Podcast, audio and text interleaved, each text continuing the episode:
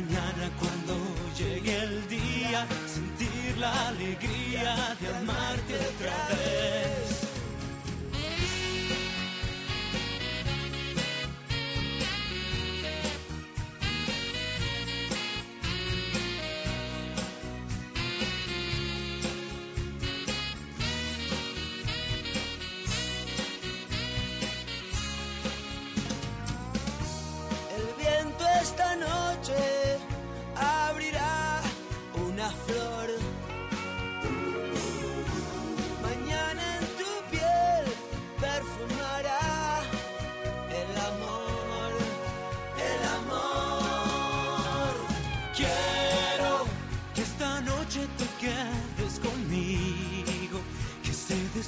Descubran tu cuerpo y el mío.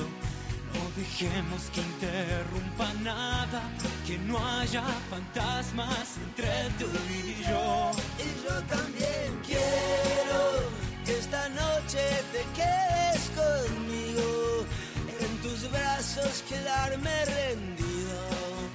Y mañana cuando llegue el día, sentir la alegría de amarte otra vez otra vez quiero. Quiero. Quiero.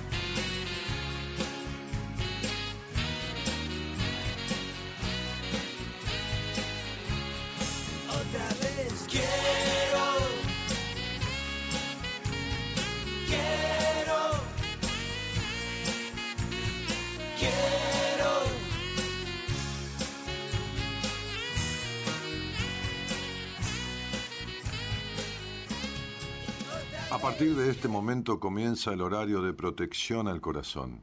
La permanencia frente a la radio depende exclusivamente del cariño que cada uno se tenga. Este programa trabaja con las emociones. Cualquier semejanza con la realidad es tu responsabilidad, ya que solo vos podrás afrontar lo que fuiste, lo que sos y lo que querés ser ante un imprevisto impacto con ciertas verdades que desconocías. Entendemos que quizás hayas estado huyendo demasiado es hora de dejar de escapar.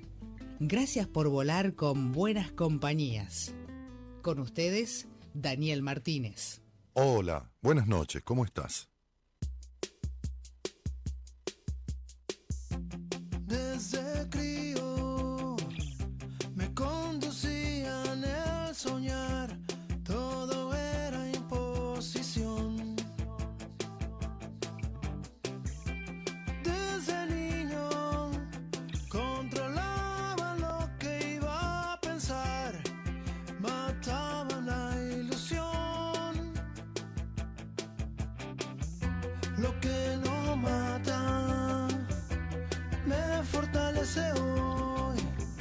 ser combatiente.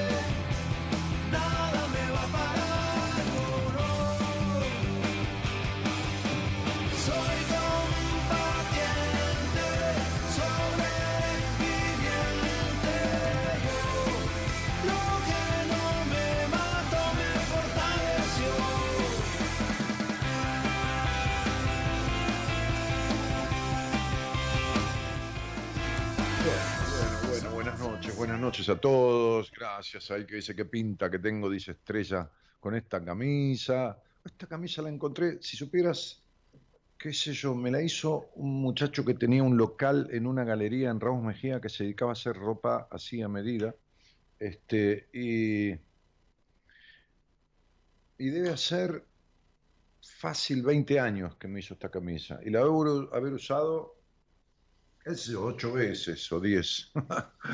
no llega ni una vez cada dos años. Y estaba buscando, me dio una ducha recién como para refrescarme un poco, y estaba buscando qué ponerme y vi esta camisa.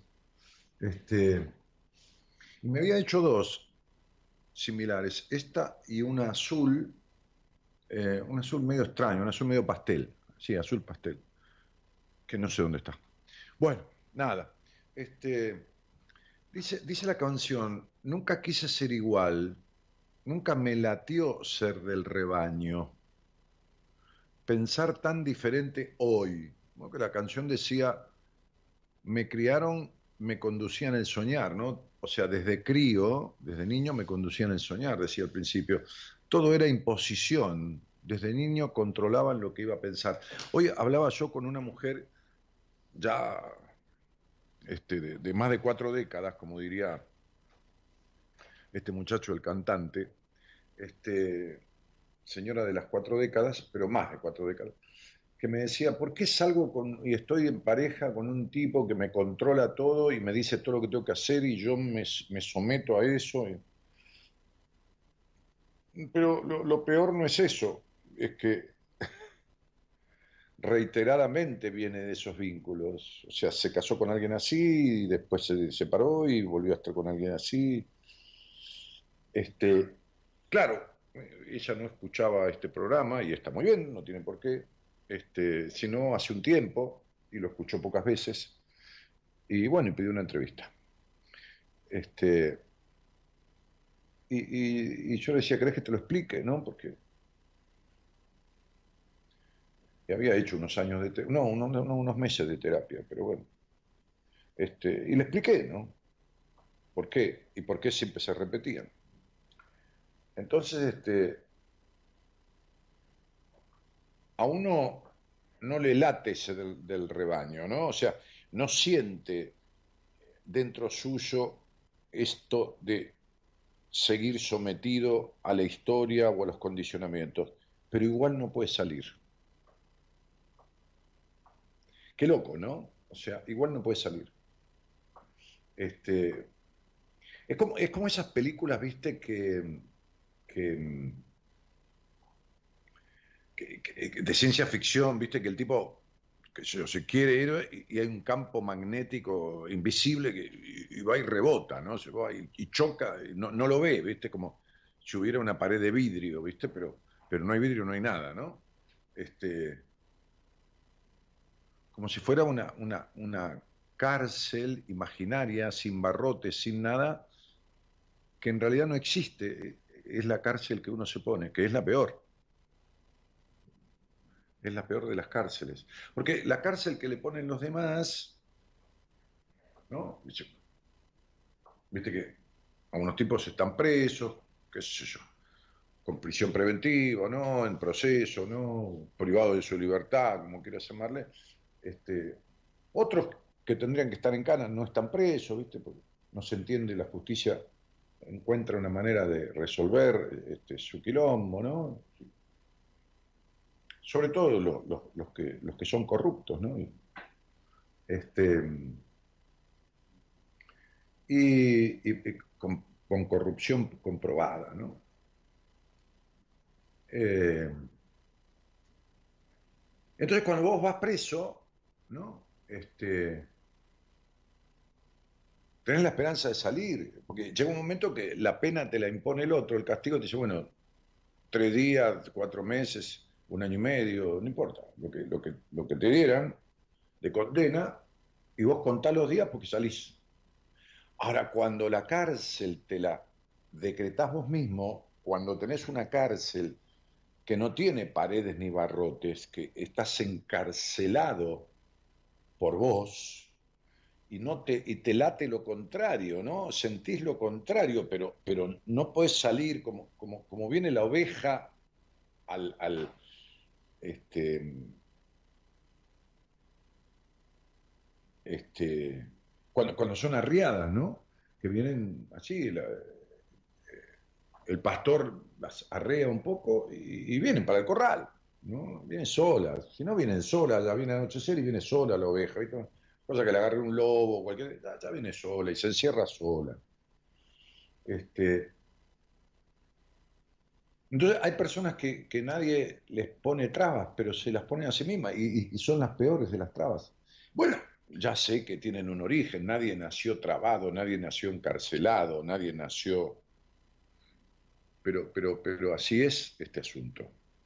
Entonces, este, la canción más abajo dice, este, nunca quise ser igual, pero está diciendo que lo fue. nunca me latió ser del rebaño, ¿no? Pensar tan diferente hoy. Hoy una, una, una paciente que yo atendí, eh, psicóloga ella, que vive en el exterior, hice un proceso con ella mejoramos algunas cosas que nos habíamos propuesto y después le dije, no, vos necesitas una terapeuta para que te corra de esta madre que tuviste y, que te imponga un modelo materno diferente. Y entonces hoy me, me, escribió, porque le dije, cuando yo derivo, habitualmente, habitualmente no siempre, pero en, en, en algunos casos, quizás la mitad de ellos, le digo, este, deja pasar un mes, un mes y medio y contame cómo andás con esta terapeuta, ¿no? Sobre todo a los pacientes que yo atendí y que después digo, vamos a hacer un toque. Este, y hoy ella me decía, después de llevar varias sesiones con Corina, te puedo decir que ha sido una excelente derivación. Este, estoy comprometida con mi proceso. Eh, y, de ahí, y, me dice que, ella sola le pidió dos veces por semana, esta es una profesional de la psicología que vive en Europa, este, y que, no es argentina, ¿eh? este, y ella estima que después de ahí, dice, ¿no? Este, en la semana del 22 terminaría el primer mes, o sea, un mes, y después de ahí estima ella, o sea, Corina, la psicóloga, que es de mi equipo, que después de ahí haré una vez por semana, más por tema de seguimiento. O sea que ya en un mes y pico la puso en caja y logramos el objetivo buscado. ¿no? Este, y después otra paciente que le mandé a, a, otra terapeuta de mi equipo, que inició conmigo, le dije, vamos a hacer un trabajito con una psicóloga de mi equipo que fue paciente mía, me escribió diciéndome, Dani, este, nada, este, terminé con la pareja que tenía, el trabajo que hice con Alejandra este, me sirvió tantísimo y me, contaba que, ella debe estar escuchando, me contaba que terminó con, el padre de su hijo este, y, justamente consiguió establecerse en la casa donde vive y renovar contrato. Y además con un poco de aflicción, me mencionaba esto de sentir que las amigas, amigas o amistades que había tenido en su vida iban como, como terminando, como muriéndose, ¿viste? Como, como secándose, ¿no? Entonces yo le expliqué, le expliqué que, que, que uno se relaciona con personas, cuando uno es de una manera, se relaciona, e, ese que uno viene siendo, se va relacionando, que yo con, con, con hombres, con mujeres, en, cuanto a parejas o en cuanto a amistades. Ahora, cuando uno hace una transformación, si esas personas no hicieron un proceso similar de transformación, a uno le empiezan a, resultar como desconocidos, le empiezan a resultar como aburridos, le empiezan a resultar como disonantes, como cuando escuchás a alguien que, que no modula bien o que tiene una voz que, que molesta o que canta y desafina. Este, pero, pero esto es así desde desde que el mundo es mundo, ¿no? Es decir, los crecimientos diferenciados. Entonces yo le decía, ¿qué te pasaría a vos si, estás, le decía por mensaje de WhatsApp, ¿no? Porque ella me, me escribió justamente contándome cómo va con, con, la terapeuta de mi equipo, que a mí me sirve para enterarme, ¿no? A pesar de que yo soy la cantidad de gente que atiendo, igual yo estoy, no digo pendiente, estaría mintiendo, pero sí eh, en la espera. Por ahí no me voy a acordar de ella, pero, pero sí me acuerdo cuando me escribe, pero sí, ¿por qué no me voy a acordar? porque pongo en ella o en él, ¿no? Este, hoy le decía a un, psicólogo italiano, este, que después de un mes que trabajé con él, un mes y pico, después de un mes que lo pasé a alguien de mi equipo, quiero saber cómo está. Este, él es un psicólogo ya, nacido en Italia, este, y, que vive allá. Entonces, este, eh, yo, le decía a esta, esta mujer, a esta, esta, sí, esta mujer de treinta y pico de años, le decía, si vos estás en tercer año del colegio secundario este, y aprobaste el año, pasas a cuarto. Y, seguramente tenés compañeros y amigotes y amigotas de, de, ese curso. Pero si esos compañeros, amigotas y amigotas repiten el año, ¿vos qué haces? ¿Te quedás en tercero o te vas a cuarto? Me voy a cuarto. Y bueno, y ellos se quedan en tercero. O sea, vos te vas, vos seguís tu camino, vos creciste, vos aprobaste, vos aprendiste lo que había que aprender. Entonces, cuando uno hace un proceso coherente en su, en su psicoterapia, o en su vida, solo, no, no, no, sin ningún terapeuta, porque logró, qué sé yo, un objetivo transformador, porque no se, no se animaba a recibirse por miedo, por pánico, por, qué sé yo, por ejemplo, o a cambiar de trabajo, y lo logra y se siente más empoderado y más seguro y más, qué sé yo, no sé, no importa, hace una transformación, no un cambio, una transformación. Seguramente va a dejar en el camino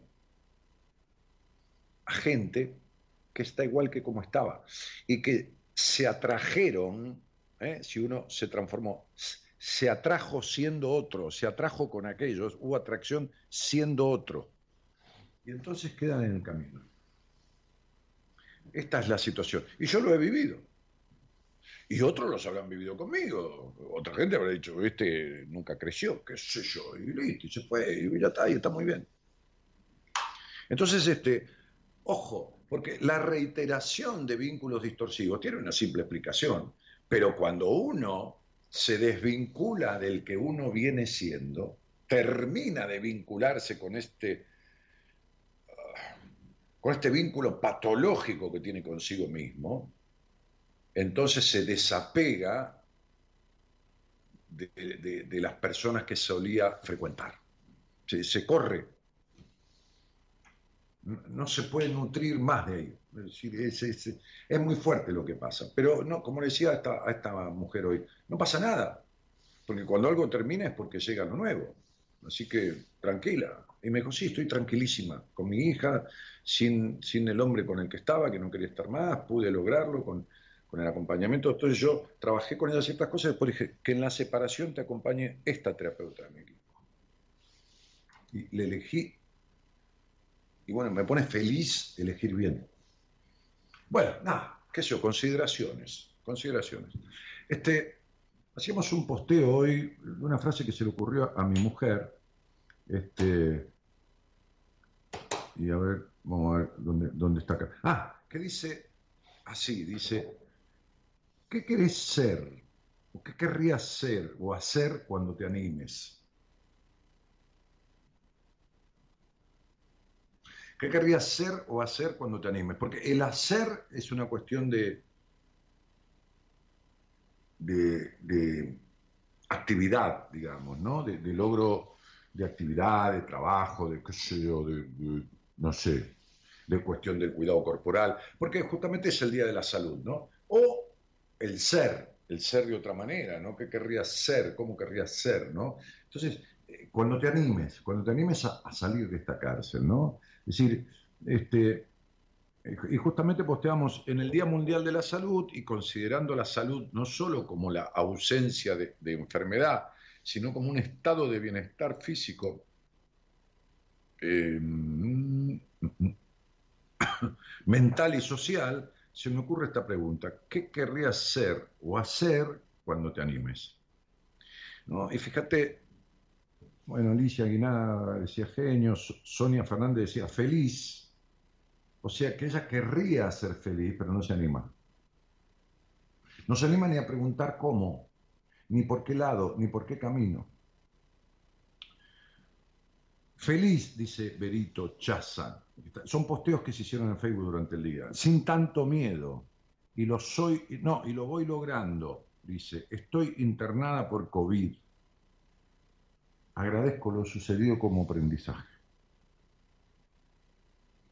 Hola Daniel, bienvenido y un gracias, gracias, gracias a todos los trabajadores de la salud. Cuidarnos es querernos y respetar es saludable para todos. Laura Ledesma dice, querría empezar a vivir cuando me anime. No sé que está muerta. No muerta enterrada en un cementerio, está muerta en vida, que es mucho peor, lógico. Porque cuando estás enterrado en el cementerio no te das cuenta, ya fuiste. Ah, cuando estás muerto en vida, estás vivo pero muerto, es una joda, porque te das cuenta. Sí, te das cuenta. Profunda melancolía, vacío existencial el sinsentido de la vida, no importa lo que logres, nada te llena, los vínculos desastrosos, decepciones, todo el tiempo. Bueno, Noelia Izquierdo decía feliz, que parece que Noelia Izquierdo no anda nunca por derecha, ¿no? Anda por izquierda consigo misma, ¿no? No jodiendo a los demás, digo, jodiéndose a sí misma, por izquierda consigo misma, ¿no? Este, Graciela Ferraro peor, dice, la verdad que no sé.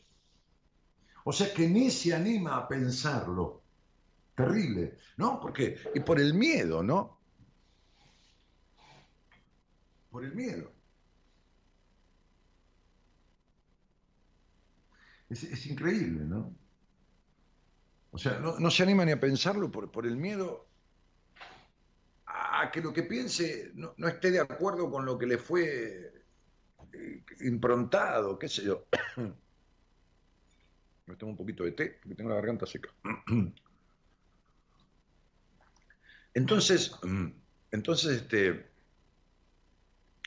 hay gente que no se anima ni a desear porque tiene terror que ese deseo confronte con lo que le fue instaurado. Pero es así, ¿eh? o sea, hoy le decía a una señora que vi, que, me conoce hace un mes, una, una, una, mujer de 50 años, este, este, y le decía en una entrevista, ¿no? Este, yo debo haber, entre, lo público y lo privado, debo haber visto unas 100.000 personas, más o menos, en 28 años. Visto de, hablado, ¿no? ¿no? No, la veo, pero hablo, hablo por teléfono. Este, porque yo eh, durante 26 años hice el programa todos los días y a veces 6 días por semana. Este, y ha llegado a durar 4 horas el programa. Este, en una época duraba 4 horas. Eh, más los miles que vi en privado. Este, desde que yo empecé a atender, a atender, a recibir gente en entrevistas de numerología, después me recibí, después empecé a atender en procesos eh, psicológicos, este, y, le contaba de, un porcentaje de cosas que, que yo podría ya definir empíricamente, o sea, estadísticamente. Eh, entonces, digo, este, la verdad que no sé, decía Graciela Ferraro, ¿no? Eh, este, guardavida, decía Marina Escalia. ¿no? Guardavida, querría decir. Tiene que ir a nadar. ¿no? Este, va a saber por qué no lo hace. Este, uf, feliz, dice Paola. López Mariana dice millonaria, ¿no? Pero por eso se tiene que animar, qué sé yo, ¿no? Abelio Carmen dice libre. Querría ser libre, ¿no? Fíjate qué terrible, viste la cárcel. La, cárcel que, uno se construye, ¿no? que, es la peor de las cárceles. Este, muy buenas noches, Dani, linda gente y equipo. Dice Gabriela Amalia Aguilera, dice, ¿qué pregunta, Dani, hacer viajar nuevamente? ¿no? Este, Alicia dice, avance como me fui, avancé como me fui sintiendo en la vida, depende de cada momento. Para algunos soy una bestia, lo siento, el coraje me dio valor y gracias a eso me siento bien. Perder, el miedo te cambia la vida. Perder el, el, miedo me dio la vida, dice, ¿no? Este, y Romina dice, descomplicada, relajada y mochilera, ¿no? Sí, esta fantasía de viajar, ¿no? Eh, a, muchísimas personas jóvenes le da esta fantasía, yo quiero viajar, me quiero ir, eh, se llevan el quilombo a otro lado, ¿no? Cuando ella, sea, cuando ella se descomplique y pueda relajarse, porque no existe el, relax en ella, no, no, y no existe la no complicación, ¿no? Este, entonces es, muy factible que cambie de idea. Sí, por ahí se va un día de viaje, de vacaciones, pero esta cosa de trotamundo es porque no sabe lo que quiere, entonces va, a ir por lugares, todo, y, es la misma historia, ¿no? Es como ir a buscar afuera el lugar que no encuentra adentro, ¿no? Este, digo porque ha atendido un montón de chicas, bueno, digo chicas, digo veinte y pico, treinta años, que no, lo que querría, que, después, cuando viene esa transformación, chau. Este, bueno, Juan Marcelo Vera que saluda. Dani, si así se siente y aunque quisiera hacer fuerza para retomar esa relación, ya no se puede porque no hay lo que había, dice Rosa María Stockhammer. claro, esas relaciones que se terminan porque uno se transformó. Este, Violeta Calvo dice, se van solas. Claro, las amigas, sí, se van solas, no hay que echar a nadie. Modelo Bello dice, ah, por la camisa. Es un trabajo de evolución, dice Violeta. Sí, claro. Abu Moni dice, sí, tenés razón. Este, y Qué grandísima pregunta la de hoy. Estoy planteándome cada día qué quiero ser, dice Amalia Cantoya, este, que ahí anda, bollando, ¿no? Planteándose cada día qué quiere ser, ¿no? Este. Uf, tremendo lo que estás diciendo, Dani. Me siento muy identificada con este momento de mi vida, dice Estrella. Matías saluda de Bahía Blanca. Eh, Viviana saluda de Concepción de Tucumán.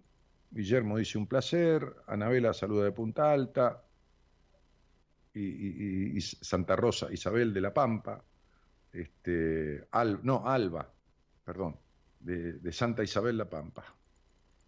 Este, y bueno, nada, y muchísima más gente que, buenas noches a toda Ana María Simo, qué sé yo, este, y así vamos.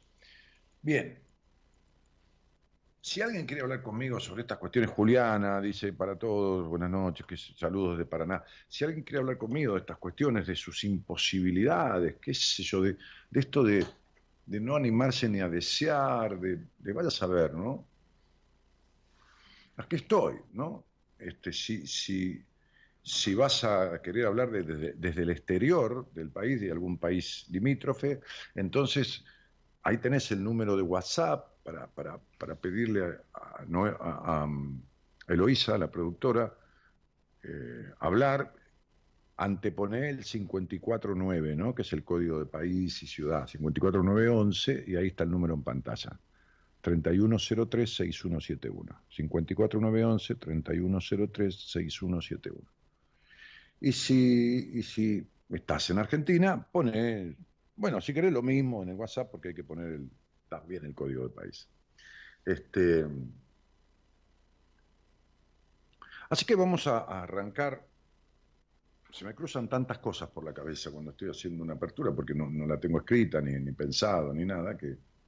Pero vamos a dejarlo ahí, vamos a dejarlo con esto que, decíamos, ¿no? O sea, eh, ¿qué querés ser cuando te animes? ¿Qué querrías ser o hacer cuando te animes? Vamos a pedirle a Gerardo Subirán, al operador técnico y quien musicaliza este programa, que tome el aire y ponga un tema musical después de este buenas noches y muchas gracias por estar.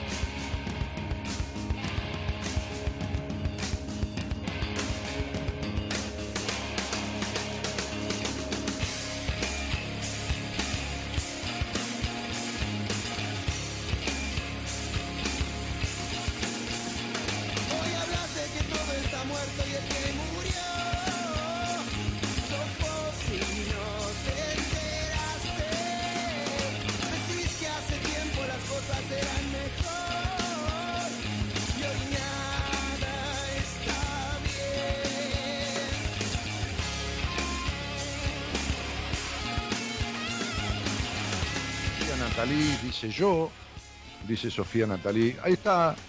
Bueno, escribile, Sofía. Y Mirta Cavalieri dice, yo quiero salir de los miedos, quiero, yo quiero hablar, debe decir de esto, ¿no? Supongo. Escríbanle a, al 11 3103 6171 este, y hacemos un picadito así, unas charlitas picaditas dando respuestas, ¿no? Este, este, lo más interactivo y, ágil posible, ¿no? Eh, así que dale, dale, dale, a ver quién se conecta. No, Estrella, vos no podés recuperar la que eras, porque si vos hubieras sido verdaderamente y hubieras evolucionado verdaderamente, no hubieras retrocedido como retrocediste. O sea, olvídate, Estrella. Eh, esto es así. O sea, no hay manera, ¿eh? La que eras, eh, si volvés a ser la que eras, vas a caer donde caíste, porque la que eras no tenía ni solidez, ni, ni había superado lo que debía superar. Si no, no, había, no habría llegado a esto. ¿Está? Me haces acordar a mí cuando llegué a, análisis, a, terapia, y le dije a el viejo maestro, ahora voy, ahora voy, le dije a aquel viejo maestro, este, al mes de estar con él, ¿no? Había tenido cuatro sesiones y le dije, yo quiero volver a ser el que era. Le dijo, lo lamento no va, a ser, no va a volver a ser nunca más el que era. Cuando llega una crisis a la vida, llega para una transformación. El que era lo trajo a esto. Y la que vos eras, querida estrella, te trajo a esto. Así que este, la que vos eras, que te creías una estrella, ¿no? no importa, no digo actualmente, porque por eso querés volver a que la que era, terminó estrellada. Vos estrella, terminaste estrellada. Si volvés a ser la que era, vas a terminar estrellada de vuelta. ¿Está claro? Listo. Hola, buenas noches. Hola, ¿había un llamado o, yo eh, eh, vi mal?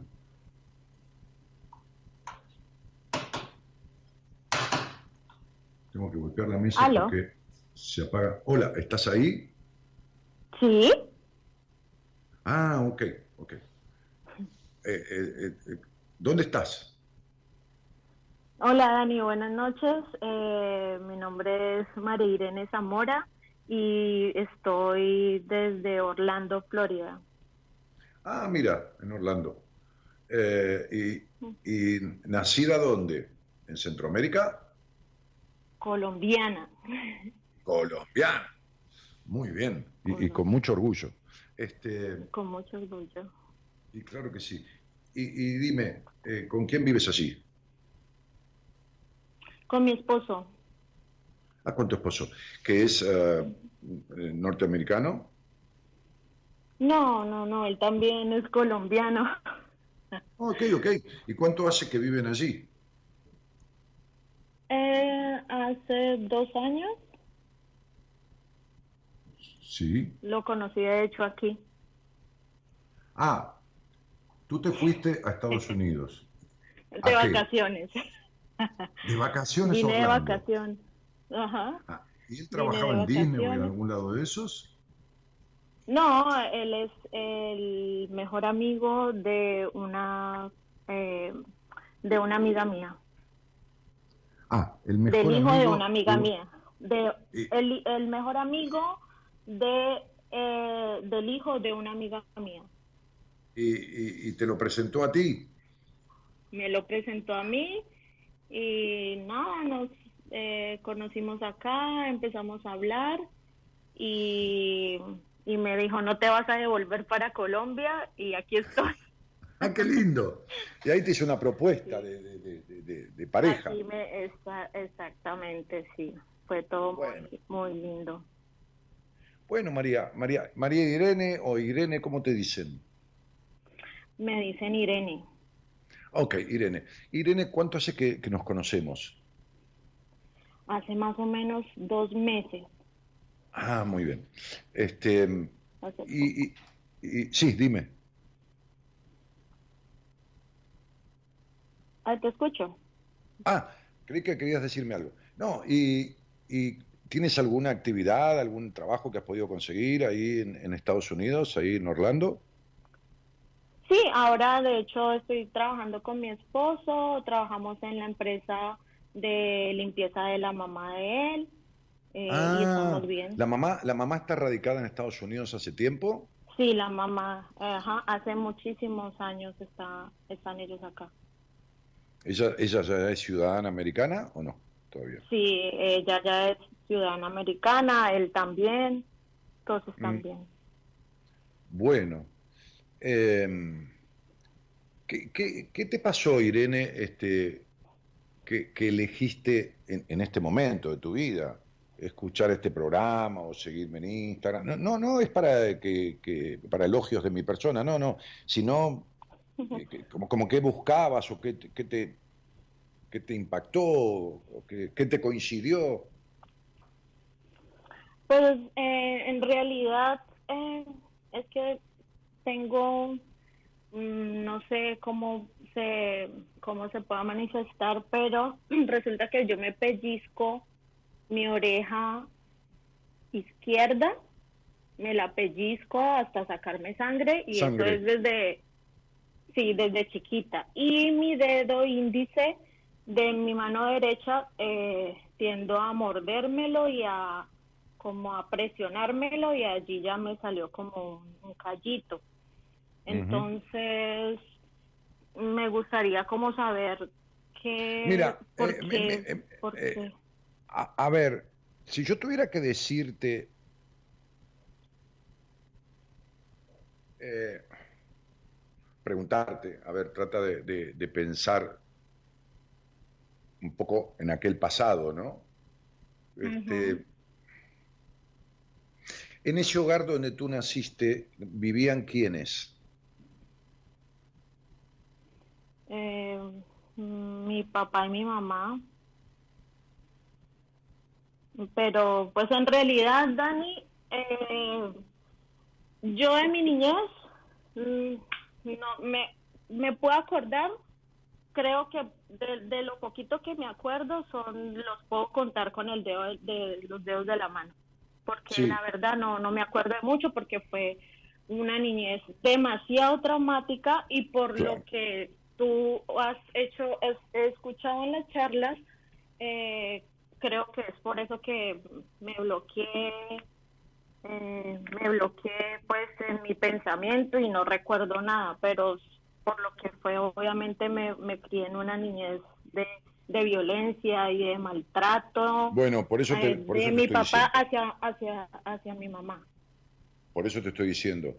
La pregunta, cuando yo te dije quiénes vivían allí y todo lo demás, que recuerdes, que te pusieras en situación, la- yo estoy mirando tu numerología este, y guiándome por, la escucha mía y por los números y por la intuición y bueno, por todo lo que, lo que he aprendido en mi vida y, y lo que me falta aprender.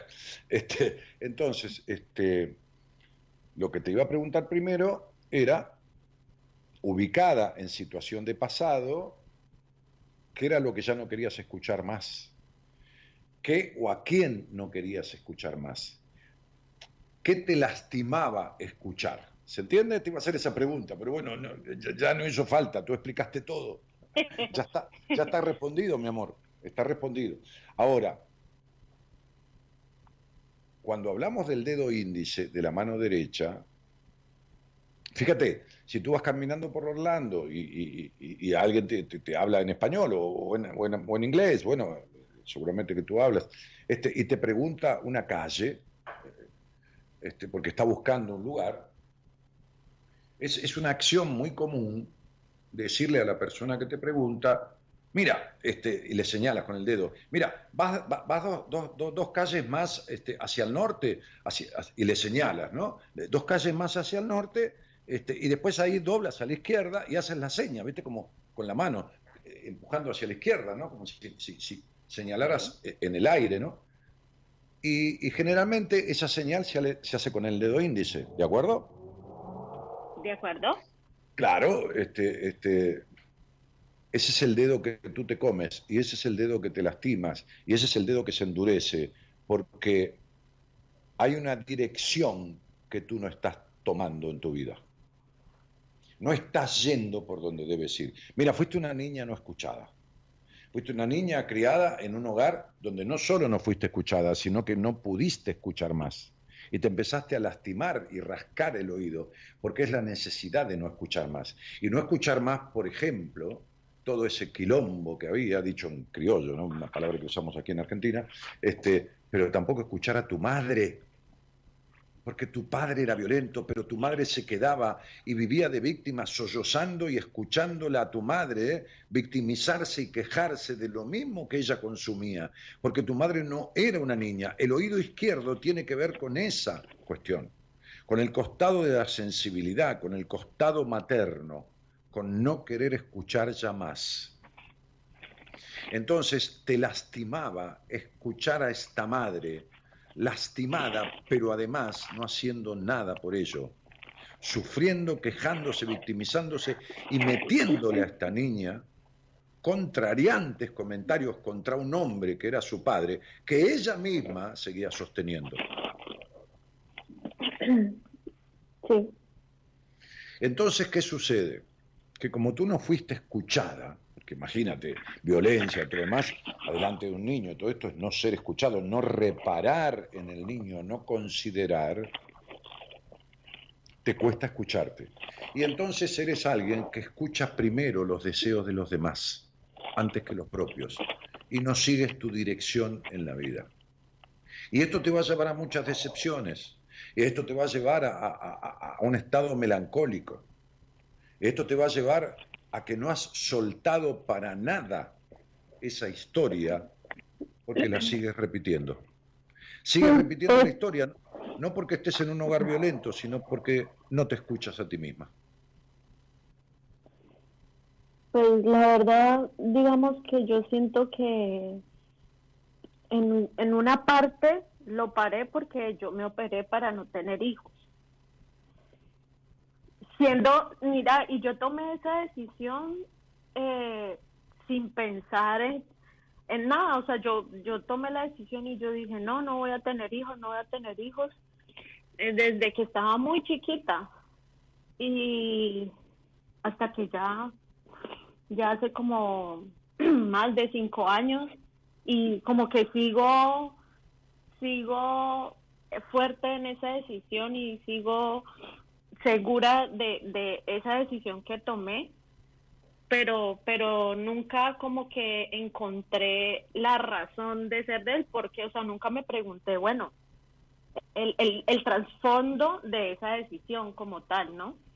Pero, seguramente. pero mi vida, no quieres tener hijos, porque ya fuiste padre de, fuiste madre de tu madre.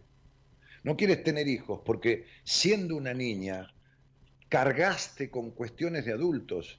Es decir, eras más eh, coherente tú que tus propios padres. Tenías más madurez tú misma que los padres mismos. ¿Se entiende? Es como si hubieras cargado con tus padres, como si hubieras sido madre de tu, de tu, madre. ¿Me explico lo que estoy diciendo? Se te agotó la maternidad. Total. ¿Está claro? De hecho, siento que todavía.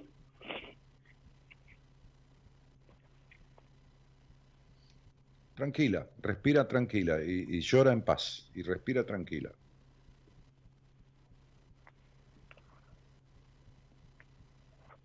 De hecho, sientes que todavía sigues siendo madre de tu madre. Sí. Sí, ya lo sé. Sí, ya lo sé, cielito. ¿Entiendes por qué ahora? Porque llevas 40 años no siendo hija. ¿Entiendes, princesa? Llevas 40 años no siendo hija. Entonces, interrumpes la posibilidad de ser madre porque tienes, ganas de ser hija alguna vez.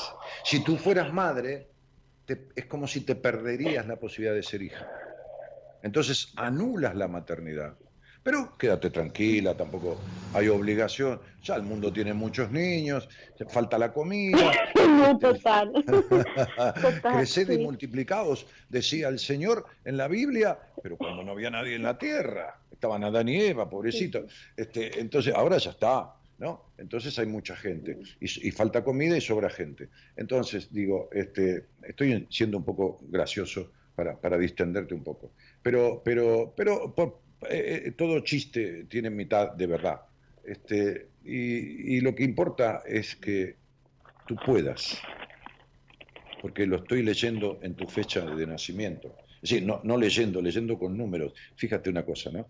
Si, si tú te dedicas a, sumar tu fecha de nacimiento, esta fecha de nacimiento termina dando un número 2. Cuando sumas el día, más el mes, más el año y reduces todo, este, eh, termina dando un número 2. ¿Y sabes qué significa eso? Significa que esta, esta persona vino a este mundo e inmediatamente al venir quedó dividida en dos. La niña entrampada en el pasado y la adulta como, como creciendo desmesuradamente separada de esa niña. Entonces la tarea emocional, vincular, que viniste a aprender en tu vida como, como parte de tu evolución, es unirte a esa niña, porque tú has sido madre de tu madre, pero no puedes ser madre de tu niña, madre de Irenita. Por eso tienes esa perra soledad interna. Increíble. Esa perra soledad interna es la soledad de tu niña. Si yo pudiera ver una foto tuya y, ver tus ojitos marrones y tu cabello castaño, este, pero siendo niña, vería los ojos tristes de Grenita. Sí. Todavía. Mm. Todavía. Si pudiéramos entre los dos agarrar a esa niña y jugar con ella, veríamos sonreír de una manera a una niña que nunca fue cuidada. Y esa tristeza de sus ojos se disiparía. Entonces tú te has ocupado de todos, menos de ti misma como correspondía ocuparte.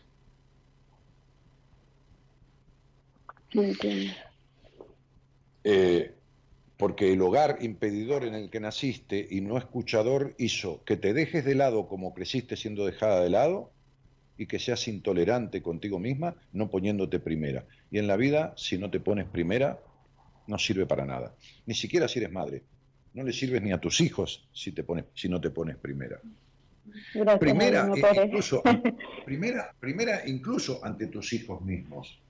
Pero no por dejarlos de lado, sino porque si su madre no se pone primera, para darse placer, disfrute, empoderamiento y su lugar en la vida, los hijos crecen con una madre que no ocupa el lugar de persona que vino a ocupar este mundo. Y eso les daña. Como te ha dañado a ti. Porque tu madre no se puso primera. ¿Estamos de acuerdo?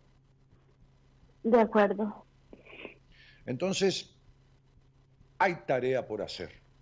Hay tarea por hacer de María Irene con Irenita. Sería, basta ya. Ahora le toca a Irenita. Y los demás, como dicen en España, a tomar por culo. ¿De acuerdo? De acuerdo.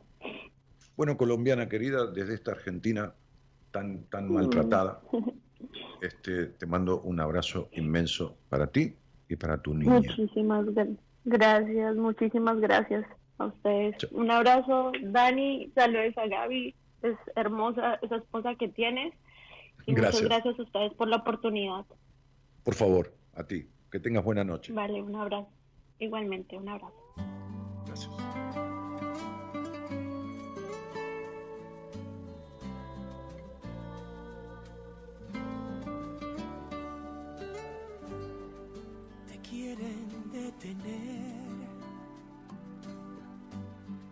y te dirán que no pueden entender lo que hay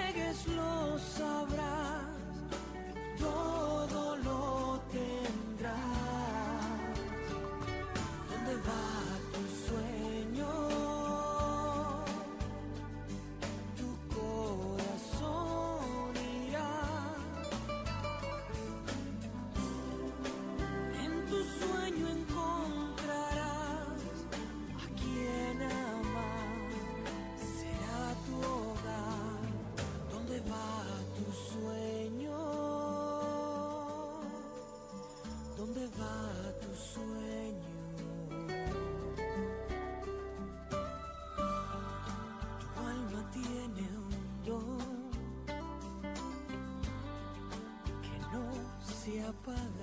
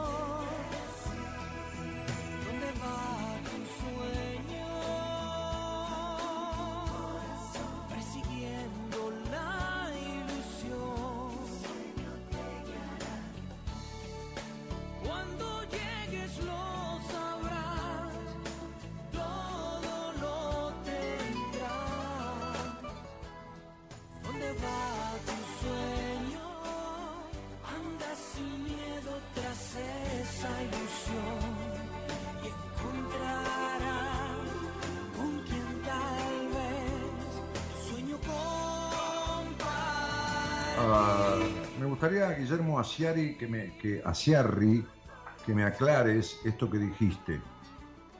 Que me lo aclares. Este, ¿A qué te referís con esto que dijiste en el posteo? Que te extiendas en ello, me des una explicación, porque si no es que estás molestando, y si estás molestando te voy a sacar de acá. No me queda claro lo que estás diciendo. O sea, si, si te haces el que tenés un conflicto para joder, o si de verdad tenés un conflicto con ese tema. Entonces, me lo aclarás y le pido al, al operador que, que- maneja eh, los bloqueos que lo siga, Guillermo Asiari, y me comente si contesta. Si no contesta, lo bloqueas y lo sacas del chat. Eh, no, me gusta el doble sentido. Eh, no habla mal de mí ni nada, no, no, no estoy diciendo por eso. Hizo una pregunta que podría ser insidiosa y, y- y- este programa nos podemos reír, pero, pero este, con el otro, no del otro. Entonces, este, aclarame eso, por favor. Te doy unos minutos. Eh, qué fuerte, dice Violeta Calvo, por la charla. Abu dice que dulce sos, Dani, me das ternura. Este, y por ahí Andrea Vidal dice que es cierto lo que decís, yo estaba rodeada de gente que siempre eh, se acercaba para compartir sus problemas y yo siempre estando para todos me iba cargando de pesos que no eran míos. Mira, eh, existen las personas basurero, existen las personas luz, eh, las personas, este, existen lo- los maestros, existen las personas guías y existen las personas bas- basureros, las personas que cargan con la mierda de los demás. Cargan, ni la resuelven ni nada, cargan con la mierda de los otros. Son las personas basurero. Es decir, no recolector de residuos, que es otra cosa. Basurero, son como un gran tacho donde los demás tiran su basura. Y estas personas, con tal de que alguien les lleve la atención, cargan con la mierda de los otros. No solo que no resuelven su propia mierda, sino que cargan con la mierda ajena. Bueno, cuando vos decidiste lo que decidiste, terminar de escuchar y de cargar con la mierda ajena, fíjate que se fueron todos. Claro, es como un baño que se cierra, la gente se va a cagar a otro lado. Hola, buenas noches. Hola, Sí, ¿qué tal? ¿Cómo te va? ¿Cómo estás, Daniel? Bien, acá, haciendo radio. ¿Y vos? Me alegro mucho. ¿Y vos cómo estás? Y ahí estoy, como te puse ahí en el, en el post, queriendo salir de los miedos. Ah, así, bueno, no sé quién eras. Este, cuando, cuando saliste al aire ya no sé más nada. Eh, eh, Claro. y- y- y- Adriana, ¿te llamás? ¿O Mirta, Mirta? Ah, Mirta, Mirta. Che, Mirta, ¿y, y de dónde sos? de Aedo, cerquita de tus pagos, te vi Ah, muchas veces. Pero Aedo, Aedo es, es donde nací. Ah, mira, Claro. vos viviste acá por muchos años. mi- no, nací solo en Aedo. Mi mamá fue a parir a la clínica Tachela, Ah, mira. con el doctor sí, Tachela. Yo después lo conocí a. Tachela hijo, fuimos conocidos, eh, porque después el hijo también fue médico. Creo que vino alguna vez a mi empresa inmobiliaria. Bueno, nada, nos conocimos, ¿viste? Porque, qué sé yo, ¿viste cómo son los pueblos? La gente que tiene un poco de de nombre o es un poco conocida por la clínica, por la, la inmobiliaria, por qué sé yo, por la panadería, se, se- se- se conocen en algún momento. ¿Tu inmobiliaria era la que tenía una D muy grande en la puerta? Eh, ¿Cómo? No, no, eso, ese era Daniel Berkovich. Ah, Daniel, Daniel Bercoy, que, lo conocí, es un tipo que se retiró de la inmobiliaria este, cuando yo ya tenía mi inmobiliaria grande sobre Avenida de Mayo, este, y, y quedaron los, los muchachos que eran empleados de él, se quedaron a cargo, este, y éramos amigos Ajá. con los muchachos, y con Daniel también, un muy buen tipo. Este, Yo pensé que y- era tu inmobiliaria. no, no, mi inmobiliaria se llamaba Martínez y Compañía. Ah, mira. Eh, Estaba sobre la Avenida de Mayo, al 700, este, sobre dos lotes, un, un lote de la inmobiliaria y el otro lote el estacionamiento. Sí. Sí, sí, Este, conozco, conozco. ¿y, vos, ¿Y vos vivís en Aedo dónde? ¿Norte o sur? No, yo vivía en Aedo hasta hace dos años, ahora estoy viviendo en una casa quinta acá en General Rodríguez. Ah, mira qué lindo. Bueno, está muy bien. lindo. Este, che, y, y, y, y me conocés desde cuándo? Y mira, yo te escucho desde que estabas en Radio del Plata, hace más de 20 años. No Bueno, ya, está- estás, ya estás in- intoxicada. No, no, me salvaste la vida, Daniel. No, yo no te salvé la vida. No, no. Espera, espera, porque eh, yo puedo saber mucho o poco, o ser, eh, entender de muchas cosas, pero esto es como servir una cena en un buffet, ¿no? El buffet es donde uno se va a buscar la comida, ¿viste? Como en los cumpleaños. Este, hay gente que va y se agarra la comida, hay otro que le da vergüenza y otro que no come y se queda con hambre. Es decir, la que se agarró de cosas que yo dije porque te sirvieron fuiste vos. Sí, tal cual. Ah, bueno. Entonces la, vida te la a- salvaste a vos. salir de a salir de una situación en que si no te hubiera escuchado tantas noches, tal vez nunca hubiera tomado la decisión que tomé. Ah, entonces vos pusiste el oído, vos tomaste la decisión, vos te agarraste de cosas que yo dije, la- las aceptaste, la- esto, las digeriste. Está bien, yo tengo el mérito de saber, pero vos tenés el mérito de hacer. Vos todas las noches decías que nadie está donde no quiere estar y que si está es porque quiere. Claro, y es verdad. Y bueno, entonces yo después de 27 años de un matrimonio, eh, digamos, con un marido alcohólico, golpeador, Sí, sí, sí. este, un Sí, día sí. me planteé lo que vos decías, que nadie está donde no quiere estar, entonces yo me planteé y dije, bueno, quiere decir que si yo estoy acá porque quiero. Claro, Pero, pero, ¿cómo, No. ¿cómo no vas a estar con un controlador? ¿Cómo no vas a estar con un hogar gris y con un infeliz? Un infeliz digo no por insulto, sino porque con un tipo no feliz, melancólico este, y psicópata, o psicopatón o psicopateador, si vos creciste en un ambiente así, si vos creciste en un hogar gris, si vos este, creciste en un hogar con cero escucha y tu padre no existió en tu vida, ¿entendés? Es decir, eh, puede haber existido como, como, como, como, como aspecto biológico, pero no existió en el sentido de la protección. Tal cual. Entonces, Tal este, cual. evidentemente sería, sería. Por eso yo tuve una discusión cuando almorcé con Mirta Legrand, no, no con Mirta, ¿no? Que, que- que- que- era, eh, eh, tiene más capacidad que los cuatro que estábamos en la mesa, ¿no? Pero, pero digo, para llevar la cosa. Por eso discutí con, con una psicóloga que había ahí, este, este, que no sabe una mierda de psicología, este, este, eh, y, y- y con Leonor Benedetto, ¿no? Porque yo decía, la mujer golpeada necesita ser golpeada. Y se armó un quilombo bárbaro. ¿viste? Y, el boludo de esta Matea eh, se plegó con ella. Como eran dos las que eh, dijeron que no, él se plegó con ella. Como él me conoce, eh, me conoce, no que somos amigos, pero me conoce, y es un tipo acomodaticio, muy perverso, este, este, perverso psicológicamente, ¿no? Este, yo lo busqué para discutir en el almuerzo, pero el tipo se escapaba como una anguila en un tarro de grasa, ¿no? Porque sabe que. Entonces, este, este, y yo me cagaba de risa por adentro porque yo, eh, eh, Mirta le decía a Bernardo, entonces yo decía, pastor, pastor, ¿no? Hasta que Mirta le dijo, porque usted, porque usted es pastor, ¿no, Bernardo? Claro, yo quería agarrarlo, ¿viste? Lo quería agarrar porque el tipo es psicólogo, es pastor y es sexólogo. Entonces yo te hagan decirle, che, loco, si yo voy a la iglesia y te digo que me acosté con cuatro minas, me voy al infierno. Ahora, si te voy a ver como psicólogo y sexólogo, vos me decís que está bien. ¿En dónde mierda atendés? Sería. Claro.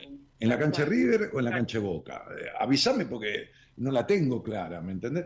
Entonces fuimos, fuimos a, la, a la tanda y Mirta muy inteligentemente dijo, chicos, discutan si quieren cuando volvamos de la tanda, pero con altura, discutan. Digo, sí, Mirta, ningún problema. Porque Mirta se había dicho que me escuchaba a mí en la radio y todo lo demás. Este, lo había dicho al aire cuando empezó el programa. Entonces, este, cuando, cuando vino, entonces le dije, bueno, cuando vuelve, cuando vuelve la cámara, cuando vuelve, ¿no? Sí. Este, este, Entonces, este, son los tres contra mí, no se hagan ningún problema. Entonces, este, este, Leonor, que fue cagada a palos, porque, porque le dieron para que tenga, pobre, ¿no? En su momento, no voy a decir quién ni nada, este, este, y yo lo sabía, este, saltó como leche hervida. Y la otra, la psicóloga que trabajaba en dependencia emocional y era dependiente emocional del tipo con el que salía, porque vino dos veces o tres a mi programa y el tipo le impidió venir. Viste que yo soy así, medio... Mi manera de ser, viste, muy lanzada, que puede sonar a seductora, ¿no? Hay minas que, por supuesto, me rechazarán y otras les atraerá, y ni me importa tampoco, ni hago nada para eso. Pero la mina vino a mi programa, estuvo dos o tres veces, pero ni, en el almuerzo con Mirta ni mencionó, ni se hizo la que me conocía. Te imaginas que había estado en mi programa, ¿no? Entonces, este, claro había estado en mi programa, claro, sí. En el año 2006, 2005 había estado tres o cuatro veces. Y venía con un morochón, este, medio cara de chancho, que se sentaba ahí en la producción, atrás del vidrio, en la radio, este, este, digo morochón no en el sentido de, peyorativo, sino un, tipo grandote, morocho, este, medio cara de chancho, así redondón, este, y, y que la miraba fijo. Entonces a, las tres o cuatro programas no, no vino más. Este, venía una vez por semana ella y hablábamos de dependencia emocional. Era especialista en dependencia emocional. Y el tipo no la dejó venir más. Entonces, este, en mi caso era el miedo. Esta Matea, esta Matea siempre, la tenía cagando, era una dependiente emocional. ¿Qué mierda trataba lo que nunca resolvió en ella? Entonces, este, el tipo y, esta Matea se plegó con, las minas, ¿no? Con, cosas. Sí, don Daniel, porque a mí me parece con esta cosa tan juiciosa y tan correcta que tiene, eh, Bernardo, que fue un tipo recontracagado a palos por el padre, pero esto no es ninguna infidencia porque él lo contó. Él lo contó. Este, este, no lo contó en el almuerzo, lo contó una vez, no me acuerdo en qué programa. Este, como Babi, el chico Par, que también lo, recontracagaron a palos. Este, y, y entonces este, empezaron a explayarse eh, esto y lo otro, que por qué, que entonces, que la mujer golpeada, porque entonces, porque la puta madre que lo parió, hasta que yo agarré la manija, ¿viste? Y dije, chicos, a ver si entienden y aprenden, ¿no? Una cosa así, no sé, el programa está en mi canal de YouTube. La mujer golpeada necesita ser golpeada porque se siente tan poca cosa, tan poca cosa a través de los vínculos primarios de su crianza, que cree que no merece otra cosa que los golpes. Los golpes para ella son la única poca atención que merece. ¿Por qué? Porque cuando uno siente que no fue lo suficiente para atraer el cariño, la protección de un padre o de una madre, se cree una mierda en la vida. Y entonces, desde el inconsciente, el mandato es no tenés derecho a recibir nada como la gente porque sos una mierda y mierda te mereces. ¿Está claro, flaca?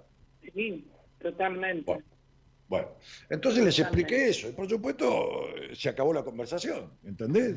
Porque yo a propósito dije, yo para tirar una bomba, la mujer golpeada necesita hacer... Ah, me saltaron encima, imagínate si digo eso hoy, ¿no? Me viene en el colectivo de artistas, el colectivo de, el, colectivo, el tren, los aviones, qué sé yo, y, cuántos medios de transporte, ¿no? Hoy, sí, me chupo un huevo, igual, lo, digo igual, así me importa tres carajos, lo digo igual, porque, porque cada vez que hacen un acto de ni una menos, matan una mina más.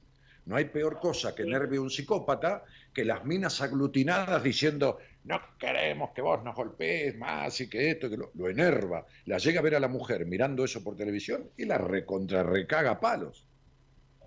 Sí, se, se pasa de vuelta y la mata. La solución para ni una menos no es esa. La solución para ni una menos es una atención pública y gratuita con relevamiento de las mujeres golpeadas. Yo di una charla para 180, 200 mujeres golpeadas un día de seis horas en general las eras con el intendente ahí presente y con parte de mi equipo hicimos un taller y todo lo demás. La solución es una atención eh, personalizada de estas mujeres para sacarlas de la invalidez emocional, de la histeria, de los prejuicios, porque vos tenías invalidez emocional, crianza de mierda, sobreadaptación, vacío existencial y complejo de puta del que quieras, ¿eh? Los tenías todos. Sí, es verdad. Bueno. yo te digo, iba, pude ir a reuniones de alcohólicos anónimos, no directamente de alcohólicos anónimos, sino de familiares de alcohólicos anónimos en la iglesia de Ramos Mejía. Y pude ir dos Sí, veces conozco. porque a la tercera me dijo, si, llega, si seguís yendo ahí, yo te mato. Pero sí, yo conozco eso porque ese edificio, ese edificio donde está la sede de Alcohólicos Anónimos en Ramón Mejía, que es a la izquierda, a la izquierda de la iglesia, en el salón parroquial, ese, edifi- ese- Sí. ese edificio lo hice, ese edificio lo hice yo. No te puedo creer. Sí, No, lo- he ido, lo- pero los locales que están, ir, parte de los locales que están en planta baja, viste que está la heladería en la esquina, parte de todos Sí. esos locales le, le quedaron al clero, porque ese edificio lo hizo el Tano Masi con el obispado por un acuerdo que yo hice y lo vendí yo. Es decir, yo, ver, generé con el obispo todo ese proyecto, le- se, lo, se lo planteé, le dije, tenemos una tierra ahí que está inválida y la iglesia necesita ingresos, ¿por qué no hacemos un edificio? Buscamos una empresa constructora, monseñor, yo la busco, hacemos un edificio y que a la iglesia le queden salones parroquiales, locales que pueda alquilar, un, un- un departamento para, para el cura párroco, una cochera y qué sé yo, qué carajo. Bueno, y el, el edificio que está atrás de la iglesia, ocupando parte de lo que era el patio del Colegio de la Medalla Milagrosa, ese también lo armé todo yo. Mirá, lo que Claro. me vengo a enterar. Y sí. Sí, no, pude ir dos veces y después ya no pude ir más. Bueno, ah, porque la otra, la otra cosa que tenías es como vos tenías una dependencia absoluta del pasado, la figura del, del familiar del adicto, de la esposa o del marido, de quien sea, es la figura del coadicto. Lo habrás escuchado en el grupo de Alcohólicos Anónimos. Es decir, el tema es el triángulo. El adicto tira para el lado de su adicción, más para el lado que de su pareja. Entonces, el adicto está con otra. ¿Se entiende? ¿Con quién? Con Sí. ella, con la, con la bebida, con la cocaína, con la droga, con la adicción, que es otra. Sí, Ok, entonces es el hombre que está con otra y esta mujer, que sos vos, es la que se queda afuera. Entonces, él es adicto a ella, la droga, y vos sos adicto a él. ¿Se entiende? sí, obvio. Es la fe. No, pero no te digo si se entiende porque sos estúpida. Yo- es mi manera de preguntar si, me- si estoy explicando bien. ¿en- ¿Entendés? Porque Sí, a mí sí, me parece que, a perfectamente. a, a veces digo, no estoy explicando bien. ¿viste? A mí me, me interesa que el otro entienda. No, no, no, no que acepte, que entienda. Después puede, puede discutir, me puede decir que no, eso está bien. Entonces, además de todo lo que te dije que estabas implicada, quedaste con esta figura de coadicta. Por eso te golpeaban y seguías estando. Y por eso puede ser que hoy sufra ataques de pánico y, ansiedad generalizada. Pero, mi, amor, pero claro, si no está nada arreglado. O sea, a ver, a ver, a, ver, te lo explico. Ho- Hoy le decía a una, a una señora que había hecho seis años de terapia, bueno, no, no sé, no me acuerdo cuánto tiempo, no importa. Eh, Entonces yo le decía esto. Este, si vos tenés un tumor y los dolores son terribles, y yo te inyecto heroi- este, heroína, no, morfina, perdón, como está hablando de tanta droga y adicción, y yo te bueno, si te inyecto heroína también, pero morfina, que es lo que se utiliza, entonces a vos se te calma el dolor, Sí, pero el tumor sigue estando. Entonces, cuando vos te separás de un tipo así, porque lo dejás por esto, por lo otro, no, no importa, por lo que fuera, o porque el tipo se murió, la causa que te llevó a eso sigue estando. Vos arreglaste la consecuencia, pero no el origen. ¿Está claro? más o menos. Está bien, está bien, pero está bien que yo me lo no digas. provoqué ¿no? O sea, yo no ¿Me puede provoqué explicar? la situación. A ver, a ver, si vos tenés, te lo vamos a hacer más simple, si vos tenés migraña, Sí, ¿sí? Ok. Y yo te doy un antimigrañoso, no yo, pues yo no soy médico, soy doctor, pero en psicología, no, no, no en medicina, pero es una Sí. manera de decir. Y yo te doy un antimigrañoso, ¿no? Fuerte, un analgésico fuerte, a vos te calma la migraña, se te calma el dolor, pero no lo que te la causa. claro. no el, el origen. Si vos tenés una infección y, y levantás fiebre y yo te doy un antipirético, que es cualquier, un antifebril, te baja la fiebre, pero la infección sigue estando. La infección que te trajo esta toxicidad vincular, vos la seguís teniendo. Entonces, o te trae un psicópata, o un borracho, un imbécil, melancólico, o golpeador, un hombre niño, o lo que fuera, o te trae ataque de pánico, y mañana te va a traer un tumor en una teta. ¿Está claro? Sí. Bueno. Y me han medicado con seis antidepresivos, porque he ido a psiquiatras, y psiquiatras importantes, no psiquiatritas de barrio. Y seis Pero- antidepresivos distintos me cambiaron y me dijeron, sos tan difícil de medicar que ya no sabemos más que darte. Mira, un día los uno de los antidepresivos lo que me producían era más depresión todavía. un día uno de los grandes psiquiatras que hay en Argentina me dijo, mira, yo conozco la psiquiatría y la psicología del país, Eh, eh, no todos, pero, pero lo bueno, digamos, lo nombrado, ¿no? Este, no confío en nadie, necesito que atiendas a mi hijo. Son la única, para mí, a mí me honró esto, este, pues yo sé de la calidad humana de este tipo. Bueno, eh, yo empecé a atender al hijo, bueno, eh, etcétera. Cuando empecé a atender al hijo, el hijo estaba atendido por un psiquiatra muy renombrado, que tiene una clínica muy renombrada, que había elegido este hombre, este hombre Sí. que también era psiquiatra, el padre de mi, de mi paciente.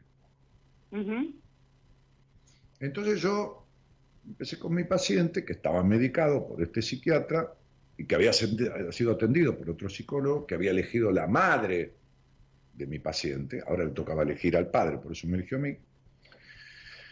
Este, y entonces este, yo empecé a preguntarle qué conversaciones tenía con su psiquiatra y qué le había dicho, qué le estaba diciendo, y no me gustó nada. Entonces lo llamo al padre de mi paciente, que era un chico mayor de edad, veinte y pico de años, este, lo llamo al psiquiatra, que era, el padre, y le digo, eh, mirá, le digo, este, lamento, vos le elegiste al profesional de psiquiatría que, está el pibe. Sí, me dijo, "Buah, no quiero que esté más, se lo voy a cambiar. Porque en mi proceso terapéutico, sobre mis pacientes, mando yo. Por más que se levante Freud de la tumba y me venga a decir, a mi paciente lo conozco yo. Por eso yo no creo en la supervisión. La supervisión se dice en psicología cuando yo hablo con un profesional que entiendo que sabe más que yo y le cuento de mi paciente y el otro me va como supervisando, ¿se entiende? Sí, ¿Y de qué mierda sirve? Si el otro que sabe si lo que yo le estoy contando es lo que el paciente me dijo y qué escuché yo de lo que el paciente me dijo y qué le transmito a él y cómo lo escucha él. No sirve para nada. Para supervisarme tendría que conocer a mi paciente, ¿entendés? seguro. Claro. Entonces, por ahí vos te encontrás en Ramos con un tipo que te dijo, uh, el flaco Martínez, un boludo bárbaro, o, o un loco lindo, y vos lo escuchás como un insulto, y yo qué sé, y me decís a mí, un tipo te insultó, dijo que vos sos un loco, y qué sé yo cómo te lo dijo él, y qué sé yo cómo lo escuchaste vos. ¿Entendés? Es verdad. Muy bien. Entonces yo le quité al psiquiatra ese famoso. Que sea famoso no significa que sepa. Claro. No, no significa que sepa. También había un profesor de la facultad eh, titular de cátedra de violencia familiar y abusos físicos y sexuales que terminó preso por abusar niños. Y es el, el tipo más renombrado en el país y sus libros son libros de texto de todas o de muchísimas facultades del país en el ámbito de la violencia familiar y abusos sexuales. Y él terminó preso por abusar de niños. ¿Y qué, qué- qué garantía me da? Y era titular de la cátedra. Y yo te hago una pregunta, Dani. ¿Yo con una terapia puedo salir de este estado? No, no, mira, estoy? mamita, lo único que te voy a decir es esto. Esto no se cura con medicamentos. ¿Está claro? Lo que quiero dejar. Porque yo no, No. o sea, antidepresivos no, tomo. Lo que estoy no, tomando es no, Alplan. yo, yo no, yo no dije eso. Esto se sostiene con medicamentos como Sí. se sostiene con un bastón una pierna quebrada mientras el hueso suelda. Pero el Ajá. hueso va a soldar en un proceso de psicoterapia. Los, Fro- Freud, Freud, no Daniel Martínez, hace 120 años decía esto. Ni todos los medicamentos del mundo resuelven lo que algunas palabras con conocimiento son amorosamente dichas. Y eso es psicoterapia. Claro. Bueno, entonces, ni psiquiatritas ni psiquiatrolos. Entonces, El punto es que mientras vos no hagas psico- psicoterapia, no te, no te metas con la mierda de tu vida, no te metas con tu culpa por el disfrute, no te metas con ese dolor de espalda que tenés altísima, que tiene que ver con tu sensación de nunca ser amada, porque a vos te falta amor por vos misma. Mientras tanto, no te metas con tu melancolía y, lo que no, y no te metas con lo que ningún psiquiatrita ni psiquiatrólogo te explicó, que es por qué existe y de dónde viene emocionalmente la depresión. Yo hice un programa entero sobre eso. No te lo voy a contar. Escuchalo, nena. Sí, lo escuché, lo escuché, Bueno, entonces si lo escuchaste, si lo escuchaste ya sabes. Entonces, ¿qué querés puntualmente? Que quiero cambiar, ser la No, persona no, que no, fui. No, no, vos no fuiste nunca. No, no, no, nunca. Yo, yo lo lamento. Si vos hubieras sido, si vos hubieras sido despegada de tu crianza y con las cosas resueltas, vos no hubieras estado 23 años con un psicópata. Sí, Así que vos no- vos nunca- vos- Lo que vos pasa nunca- es que en ese momento estaba sola. A ver, vos no estuviste enferma, pero nunca estuviste sana emocionalmente. No, nunca, Siempre- jamás. Y bueno, entonces no me vengas a querer fuera la que fuiste, boluda, porque vas a terminar como terminaste de vuelta. No, en el sentido de que eh, hubo una época en mi vida nada más que fui feliz. Nada más, que fui normal, como yo digo. No, mi amor, Después, vos no sabés. después mi yo, vida te voy a, es un decir- caos. yo te voy a decir esto, mira, Mi te lo mi, todo- mi vida. Adri, te lo digo con todo respeto. Vos nunca fuiste feliz, Sí. no sabés lo que es la felicidad. No tenés la menor No, idea. no, no, más vale que no. Bueno, no, no, entonces yo te explico esto. Vos te podés- si vos le das un helado al agua a un pibe de del kiosco, el helado rojo que le deja la lengua roja, el pibe de cinco años es feliz porque no conoce otra cosa.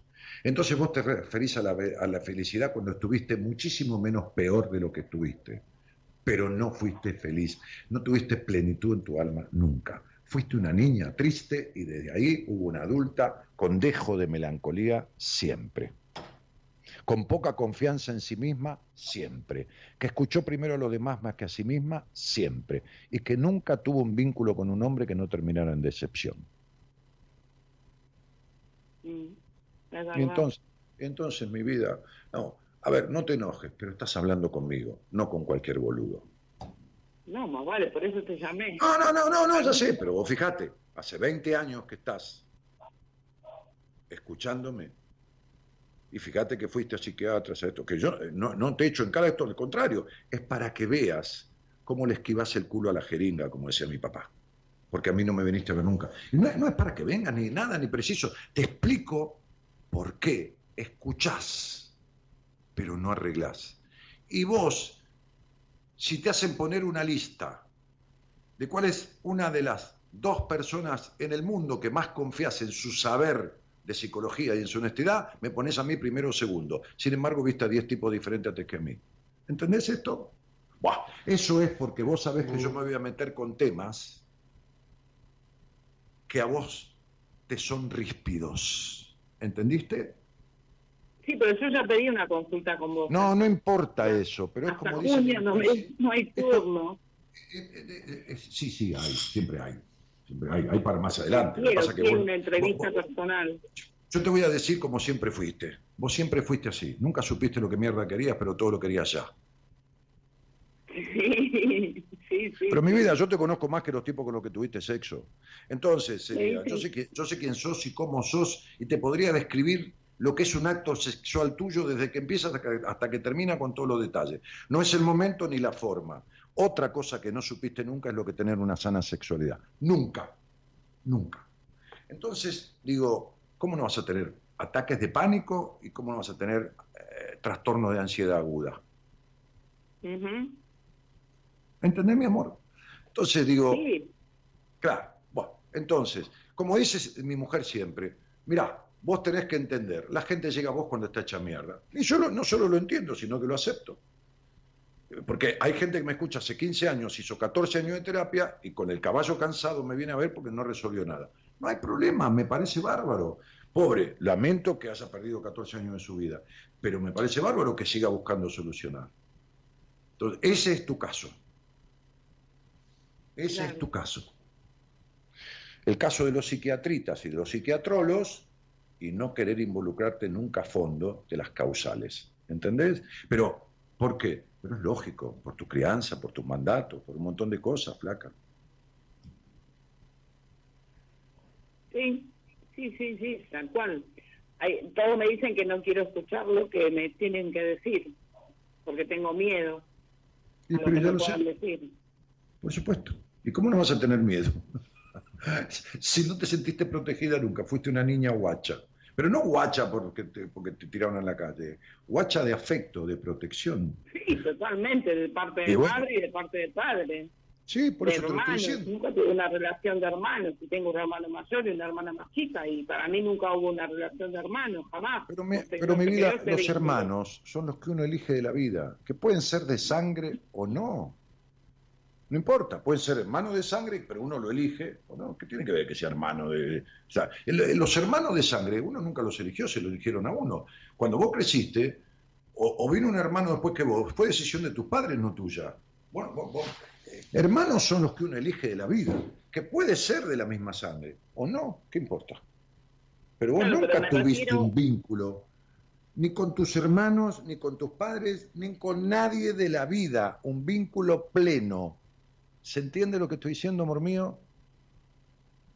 Sí que te entiendo, claro. Y bueno, y bueno, entonces sería, eh, no importa tu papá, tu mamá o tus hermanos, importa que hay que arreglar el vínculo con vos misma, ¿entendés?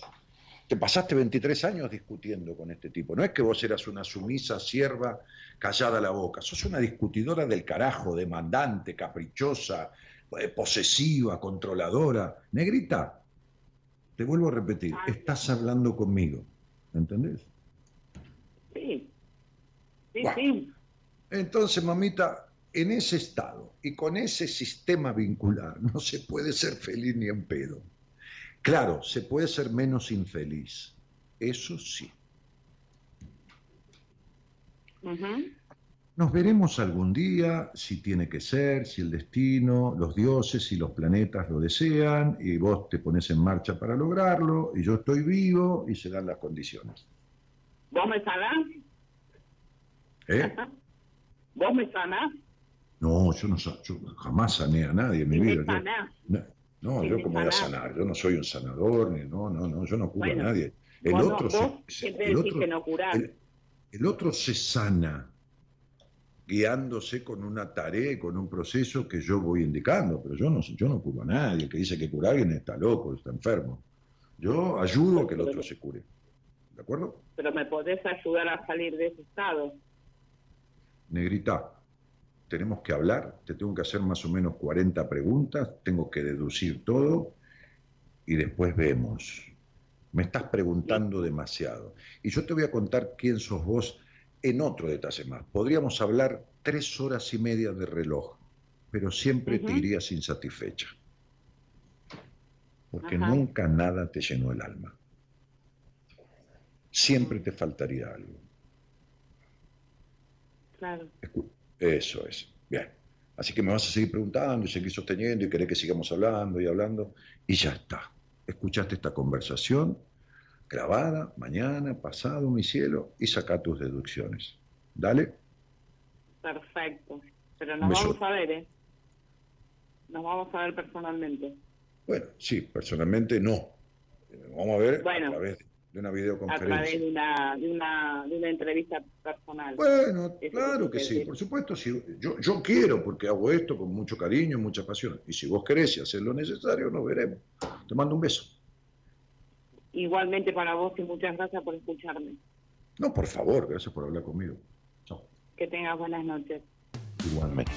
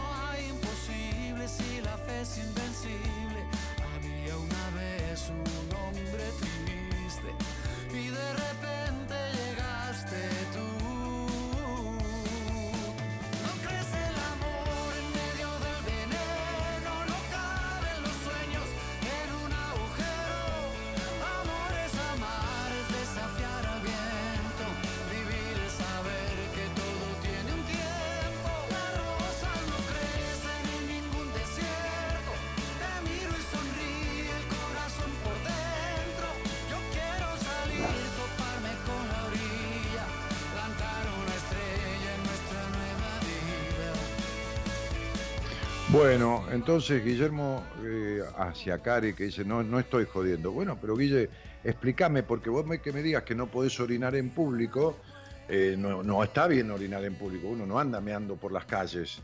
Entonces, si vos lo que querés decirme es que vas a un club, qué sé yo, y se están bañando y no podés mostrarte desnudo, mirá, hay que hablarlo, flaco, porque decir no estás jodiendo, pero no se te entiende. Entonces, si querés, lo hablamos, y si no, deja el tema porque yo no voy a explayarme sobre una cosa que vos no, este, que puede ser profunda y que vos no estás explicando. Eh, así que este, no, no, no, no encontré otro comentario que no sea ese. ¿eh? Si hiciste otro, se fue, ya, ya se perdió. Eh, bueno, yo vi ese programa, dicen muchos, y ahí postearon también el link en- entre, entre los oyentes del, del programa ese con Mirta, el del almuerzo. Este, desde Colombia, ¿cómo te llamo? Aún no puedo, dice Sofía Natalí. Sofía, ahí tenés al pie de la pantalla el teléfono 54 911 31 03 6171. No pongas guiones. Esos guiones que están ahí están al divino botón. No sé para qué están guiones. Eh, porque por ahí la gente del exterior empieza a poner guiones. ¿Entienden, chicos? ¿Para qué están esos guiones? ¿Me, me- me pueden explicar? ¿Podrían sacar esos guiones de la pantalla, querido señor Gerardo? Que, que ahora me doy cuenta de que es un error. Este, bueno, eh, hola, buenas noches. Hola, ¿qué tal? ¿Cómo te va? Bien, nerviosa. Bueno, ¿y dónde estás? En, en el adelante de mi casa. ¿En la puerta de tu casa? Sí. ¿En la calle? No, no, no, en el porche. Ah, en el porche, pero en el lado de afuera o en el lado de adentro. No, en el lado de adentro. Ah, ok. Che, este, ¿y en qué lugar del mundo? Eh, en Isidro Casanova, La Matanza. Ah, en Casanova, sí conozco. Este, y, y, y- y- ¿con quién vivís? Eh, en mi casa está mi papá, mi mamá y mi hermanito. Y adelante vivo con mi abuela, mi tía Rosa y mi padrino. Bueno, qué bueno. Todo un familión. Sí, la verdad somos un montón, de los dos lados. Está buenísimo. Che, Rocío, este, ¿y haces alguna cosa de tu vida? ¿Por ahí trabajás o por ahí estudiás? ¿Algo? Eh, el año pasado había empezado con turismo, eh, pero con la mo- modalidad virtual la verdad no me puedo concentrar. Eh, Sí. Ahora, este, el, el martes empezó un curso de eh, este- extensionista de pestañas y me está gustando bastante, así que voy a terminarlo y seguirlo. Ah, sí, sí, sí, las pestañas. Qué, qué laburo que es ese, ¿eh? La verdad que sí, mucho bulto. Sí, y, y- hay, hay muchas venezolanas que laburan haciendo eso, que han venido al país con un hilo, ¿no? Con un hilo van... Ah, de- eso, eso, sí, depilan las cejas, sí, sí, está bueno también ese tema. Sí, depilando cejas y todo lo demás. ¿Y vos qué querés hacer? ¿Pestañas postizas? ¿Qué cosa? Claro, pestañas postizas, van una pegadita en cada pelo, después se hacen con más volumen, se ponen colores, me gusta más Sí, claro, que- claro. Sí, se le ponen hasta brillantes a las pestañas Sí, hoy en día, ¿no? sí, sí, me gusta así también. Viste, está buenísimo. Este, ¿qué te iba a decir? Eh, tu segundo nombre es con es Nicole, Con M. Sí, Nicole. pero con M. Con M. Sí, mi papá me lo eligió. Ay, Dios santo. Bueno, Sí, Este, este, por el significado me lo eligieron. Ch- che, Ro, y decime, este, eh, ¿cuánto hace que me conoces o que escuchas el programa? ¿Qué sé yo? Algo. Eh, yo te conocí cuando tenía 18 años, cuando me empezaron a dar crisis de eh, convulsiones. Eh, nada, entre ponerle mi mamá a la iglesia evangélica, ella quería que vaya a la iglesia, mi papá que quería que vaya a la, a la católica. Bueno, así, y mi tía que se me que conmigo, que te escucha hace años, desde, me dijo hace recién, me dijo desde la otra radio, donde estaba, eh, me hizo empezar a escucharte, la verdad, a mí me, no me llamaba tanto lo que era, eh, y que no sé cómo de, cómo te puedo decir, de iglesias y eso, sino me gusta más así de psicología. Ah, Y sí, está bien. Pero yo para tu mamá, para tu papá soy un hereje. Me voy a quemar en, No. el, en el infierno, ¿o no? No, no, al contrario, mis papás eh, siempre me, me apoyaron en esto de que si no, no, no elijo lo mismo que ellos, como que está Ah. bien, mientras que yo sea ¿Y, feliz. y, y para qué te querían llevar entonces en vez de preguntarte qué querías? Porque no, no quería nada, en ese momento estaba negada, estaba Ah, de lo que como- tenía. Ah, estabas como detenida. Ahí está. Claro, como que decía, ay, ¿por qué me estaba pasando esto a mí? Después entendí que como que, digo que todo es por algo y me, me deja enseñanzas y qué sé yo, pero en ese Claro, momento Y- no, no, no lo entendía para nada, sí, una piba Sí, sana, pero yo, escúchame, no, vos tenías 18, eras mucho más inteligente que yo, yo tenía 30 años, era un grandote boludo, y me acuerdo que un día sentado en mi, en mi, en mi terapia, en el consultorio, le digo a, a- a- a mi terapeuta, ¿por qué mierda me tiene que pasar esto a mí? Y me dijo, ¿y quién es usted para que no le pase? Tal cual, eso sí, eso lo dijiste una vuelta, Pero, que pero, mi amor, vos te la arreglaste sola, yo tuve que ir a un profesional para que me dijera eso. O sea que, o sea que sos mucho más inteligente que yo. Yo ya tenía 30 años, ¿viste? La verdad que me, Sí. me- me agrada, me agrada mucho que hayas podido llegar sola a esa conclusión. Este, y te lo digo honestamente, ¿no? Este, yo me acuerdo que una vez vino un pibe de Rosario que se tomó un micro, bueno, como ha venido gente de otros lugares del país, cuando yo atendía personalmente, hay gente que ha venido. Me acuerdo que una vez una mina, di- digo mina cariñosamente, ¿no? De treinta y pico de años, este, cuando le pregunto dónde era, le digo, me dice de Perú. Entonces yo le dije, ah, mira, este, este, y, y- ¿y cuánto hace que vivís en Argentina? No, no, no, no vivo en Argentina, vivo en Perú. Ah, le digo, ¿y, y- y viniste aquí a visitar alguna familia? ¿Estás de vacaciones? No, no, no, no, me dijo, me tomé un avión y vine a verte. Yo, yo me quedé así, viste, como, ¿qué onda? ¿Qué onda? ¿Qué onda? Este, y digo, ¿y cuánto te quedás? No, me vuelvo pasado mañana, me quedo 10 me vuelvo. La tipa vino a verme, ¿entendés? No vino a ver, no vino a verme, vino a verse ella. y sí, Y me acordé, ¿sabes por qué? Me acordé por lo de la religión, porque tenía una madre que la llevaba a misa a ella, obligada, de lunes a domingo, Mm, claro. todas las mañanas. ¿Entendés? Tuve una paciente que un día la madre la encontró jugando, toqueteándose, ¿viste? Como una niña que va descubriendo su genitalidad, ¿viste? Que Sí. tendría si- siete añitos, ocho. Y la llevó a la iglesia evangélica donde la vieja iba, la hizo ver por un psiquiatra, le contó lo que la nena había hecho. Y este psiquiatra de la iglesia, o sea, médico, porque a la iglesia van gente que cuida la esquina, que maestro, que son médicos, que, no, va- la iglesia no es para determinada gente, van de todas las profesiones y actividades. Sí. Y le hicieron un exorcismo, No. te lo juro. Cuando yo la empecé a atender, me acuerdo que un día yo la estaba atendiendo, empezamos a charlar, estas cosas como soy yo, que la gente me escucha, pues se confiesa fácilmente, y yo que tironeo con un poco de lo que sé, y entonces enseguida, me acuerdo que, no sé por qué, me parece que yo estaba encendiendo un saumerio, ella estaba en su provincia, ¿no? Y yo, eh, no la de Perú, una, una, chica de, de- de acá de Argentina, la de Perú era otra. Este, la de Perú después viajó de vuelta, vino a un seminario.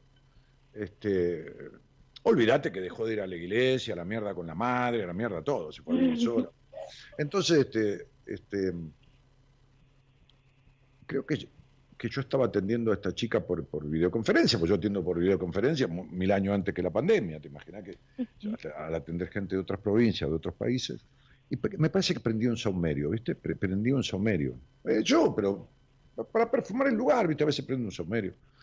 Este, y ella me miró y yo la vi como con un gesto, como cuando el cuerpo lo tirás para atrás, viste, yo observo mucho. Y dije, ¿qué te pasa? ¿no? Y le dije el nombre, no quiero decir el nombre. Y me dijo, no, yo, yo- yo- yo- prendés eso adelante mío, estando, si estuviera yo ahí, y me da un ataque, se me cierra la garganta. Claro, porque cuando le hicieron el exorcismo, prendieron inciensos y prendieron cosas, ¿viste? Hicieron todo un ritual y quedó traumatizada con todo esto. No Sí, podía ni sí, soportar sí. el humo de un saumerio. Sí. Bueno, Ro- no, no entiendo porque hay cosas como que también así, no, no, no sino que me, que me hacen recordar a, al momento, a los momentos feos o a, es- a ese tiempo, que de verdad no es que me hace recordar, no me acuerdo. Yo no me había acordado de, de haber, no, ayer, ayer te comenté en el programa, yo te había ido a ver eh, cuando tenía 18 años en Ramos Mejía, habías dado como algo en, como en un salón de fiesta y que era así para llevar alimentos perecederos, estabas ayudando a una causa, no eran ni 100 personas. En ese momento me elegiste para leer algo, me dijiste, ¿tenés miedo? Porque yo tipo se me dio que se me cayó el papel y te dije, no, y sí, está cagada, pero...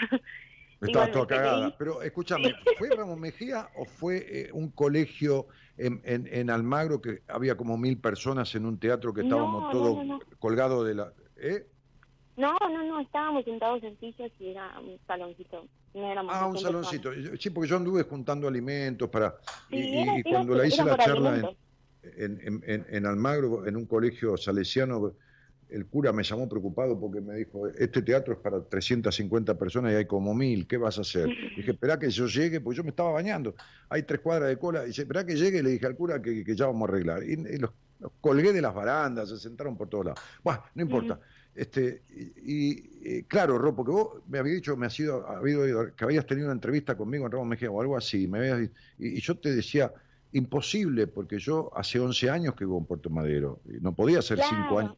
Sí, sí, es que me expresé mal, era que yo lo había ido a ver a usted, pero en esto, eh, así, a- no, a- no a usted persona, a usted solo, sino que estaba la, la señora que está aquí, una chica peticita, Sí, todo verdad no equipo. todo no me acuerdo absolutamente. Bueno, escúchame, no me trates de usted, que me haces viejo y yo no soy viejo. Entonces, Bueno, eh, eh, decime qué te trae a mí, Ro. Eh, bueno, el, porque la pregunta que hizo hoy, o sea, el posteo, eh, me hizo pensar porque eh, el médico, el último médico neurólogo que me atendió, eh, me dice que lo que yo tengo, que son las convulsiones, es por sentimientos, por nervios, y, y nada, entre esto del hacer y el ser, a mí me cuesta mucho tomar decisiones, me cuesta mucho estar segura sobre... Claro. eh, Es, es mis- más, es muy difícil que vos termines algo. Es muy Sí, difícil no. que termines algo. Es- es- en, general, las cosas de tu vida son a medias, ¿entendés? Sí. Eh, o quedan por la mitad o son a medias, ¿viste? Este, Sí. entonces, pero todo esto tiene que ver con- evidentemente que las convulsiones son por nervios y tensiones, sino, eh, ¿qué te quiso decir? ¿Que en el cerebro no había nada o te dio No, una sí, que no explicación? hay nada, que no hay nada en Ah, el cerebro, que no Ah, no, lo que te quiso decir entonces el, el doctor, el doctor digo en medicina, que, que es este, que es emocional, esto es lo que te quiso Sí, decir. es que es emocional, así tal cual me lo dijo. Bueno, muy bien, ahora sí. Este, porque lógicamente que vienen por tensiones y por todo. El tema es saber si es fisiológico o patológico, si viene del cuerpo, o, o- eh, ¿entendés? O, o- o- o si viene de- desde lo emocional. Este, este, bueno, y entonces, ¿cuál era la pregunta, cielo? ¿De, de Eh, dónde vienen las convulsiones? No sé, de, de- de dónde se No, originan. no, no, eh, eh, los, los, o sea, capaz que todo esto de que me pasó, me da, me da mucho miedo decidir cosas, decidir sobre todo, yo ahora eh, tengo una pareja que me amo un montón, pero es como que todo me cuesta decidir. eh, Pero espera un poquito, pero esto que te pasó, vida, esto que te pasó, en- ¿qué es? Cuando decís esto que te pasó, ¿a qué te referís? Ay, en, en tener convulsiones. Ah, el tener las convulsiones. Ajá, ¿y cada cuánto tenés las convulsiones, mi vida? Y ahora eh, tuve el año pasado una que fue la última que estuve dormida, que me desperté mal, y, pero después ha- hacía como un año y medio que no las tenía. La última vez me había pasado porque mi padrino tuvo un leucoma, la anterior anteriormente me había pasado porque mi abuela se cayó y se quedó la caída, o sea, siempre es así, pero en ese momento me, me pasaban todo el tiempo, o sea, eran cinco o seis veces, me despertaba y me volvía a pasar, me despertaba y me volvía a pasar, y bueno, casi todo el tiempo de estar con convulsiones y con crisis. Bueno, te, voy- te voy a, te voy a, te voy a, a- dar una síntesis. Te voy a leer un poquitito, ¿puede ser? Te voy a leer un poquitito Sí, de apuntes. ¿Eh? Te voy a leer un poquitito de apuntes míos y referencias para que vos entiendas. Eh, la persona que padece convulsiones en su cuerpo, eh, estos estados hablan de que no pueden seguir reteniendo esta violencia interior que tienen. Debemos saber que es normal que un ser humano experimente cierta violencia, ira, enojos internos, pero debemos aprender a canalizarla en forma positiva y a equilibrarla. Entonces, dice, no tenés obligación de mostrar permanentemente una imagen de dulzura para responder a las expectativas de los demás, para complacer a alguien o para que te quieran más. Debes respetar tus límites y no acumular, porque de este modo te haces daño. En tanto y en cuanto no te ames a vos misma, no seas honesta con vos misma y vivas en esta eterna necesidad de aprobación, entonces, como decía mi viejo, vas a tragar amargo y escupir dulce, pero ese tragar amargo se te pudre adentro y se transforma en convulsión. ¿Está claro? Clarísimo. Tenés que dejar de ser esta muñequita payasita alegre en su rostro con esta puta y perra soledad interna por dentro que no se te fue nunca por más rodeada que estés. Porque vivís con una solitariedad. No es que vos estás sola, vos te sentís sola, no importa quién te ame un montón. Y tenés muchos enojos porque vos naciste en un lugar muy esforzado, pero no solo esforzado quizás económicamente, no, un hogar gris, un hogar convulsionado, un hogar esforzado en donde no hubo, en la medida que esta niña necesitó, una ternura paterna que esta niña precisó. Este hogar le dejó a esta niña muy baja confianza en ella. Y esta niña está llena de enojos que no han salido nunca de ninguna manera ni se han procesado. Y entonces cada tanto la convulsión es una descarga de acumulación de enojos. ¿Viste lo que hace la bulímica? Come, come, come y cada tanto Sí. vomita porque no tiene más lugar. Bueno, tus convulsiones son una descarga de los enojos acumulados que vos no transitas ni tramitas como debes y no haces las catarsis necesarias. Sí, no sos- sé cómo empezar. Son, son la nenita de la carita feliz. ¿Viste cuando vos mandás uh, una carita feliz por WhatsApp y estás hecha mierda por dentro? Bueno, esa carita feliz la tenés dibujada. Eh, pero yo no puedo decirte por dónde empezar eh, a cosas que hay que arreglarlas desde adentro hacia afuera. ¿Qué te voy a decir? Que compres qué. ¿Entendés? Un quitamáscaras. Este, no, vos tenés una máscara que no es este, de, teatro puesta encima. Vos tenés una cara dibujada en la necesidad de aprobación.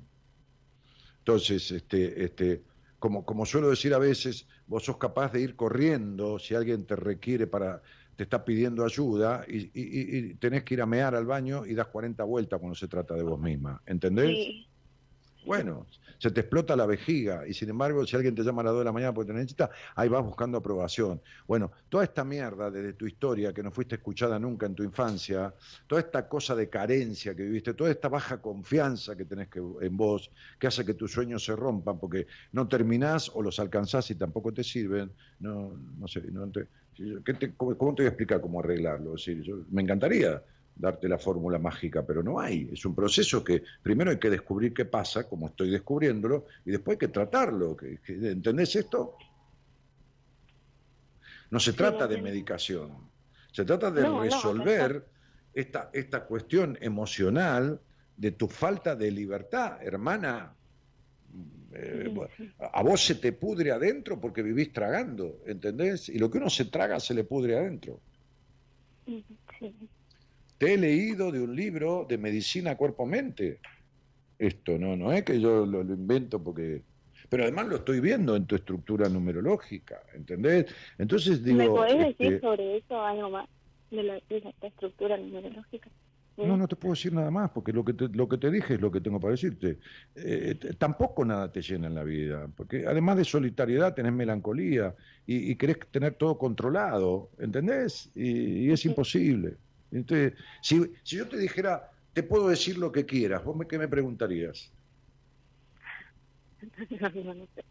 No, tenés nada más puta idea.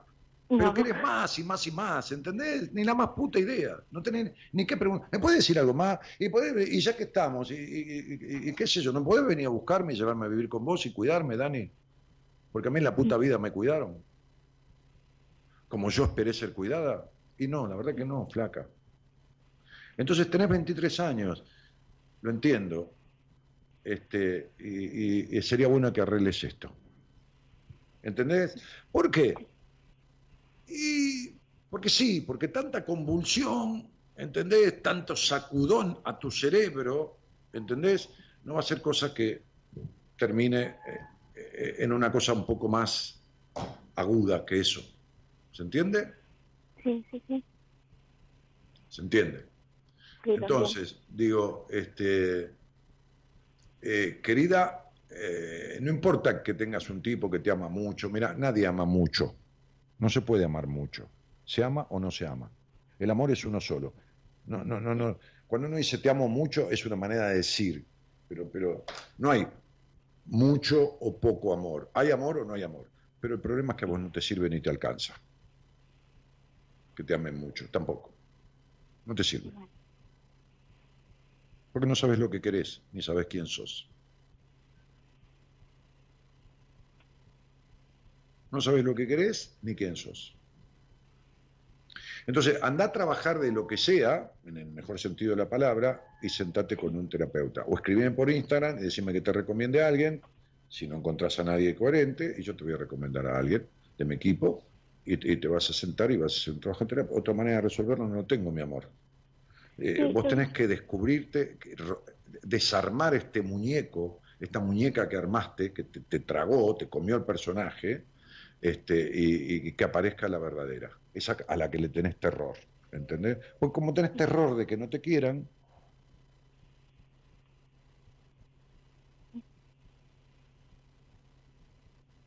entonces cuanto más haces para que te quieran los demás, más triste, melancólica y sola internamente te sentís. Porque te estás abandonando a vos misma. Sí, es- sí. Sí, ya lo sé. Entonces, ¿qué querés que te diga numerología? ¿Entendés? Porque nada te alcanza. Nada te alcanza No, por, no, este vacío, por este vacío. No, no hay nada que te puedo decir. ¿Qué te voy a decir? Te he dicho todo lo que tengo para decirte. Gracias. Mm. Entonces tenés, tenés que arreglar esto, porque viniste a esta vida, dice, el número que guía tu relación con el mundo es la libertad total, el desapego total. Mirá, hay, un video de, de Osho muy interesante dentro de los que hay de él, este viejo atorrante, tan simpático y seductor, a pesar de ser muy eh, tan eh, hindú y tan barba, eh, la barba larga, este, que se llama No tengo biografía, nadie te deja ser vos mismo dura siete minutos y es una lección de vida. Claro, él era oso, ¿viste? Yo a los ocho años, nueve, no, no podía haber hecho eso que hizo él, ni en pedo, ni vos tampoco. Pero es para que veas.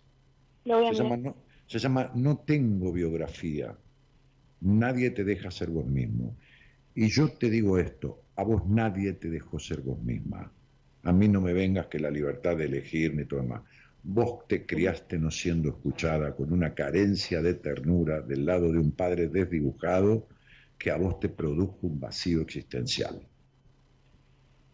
Porque cuando uno no sabe lo que quiere, ni quién carajo es, y está perdido en el mejor sentido en su vida y convulsionando, esto es todo consecuencia de dos cosas.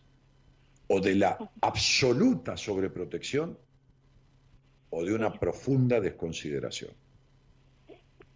¿Está la claro? sobreprotección también. ¿Cómo? La sobreprotección también estuvo muy- Perfecto. La sobreprotección es una forma de abandono, no deja crecer. Y el sobreprotegido se siente un inútil, porque como todos se lo dieron, incluso sin que lo pida, entonces cree que es un inútil para conseguirlo consigo mismo. Hay que elaborar todo esto, chiquita.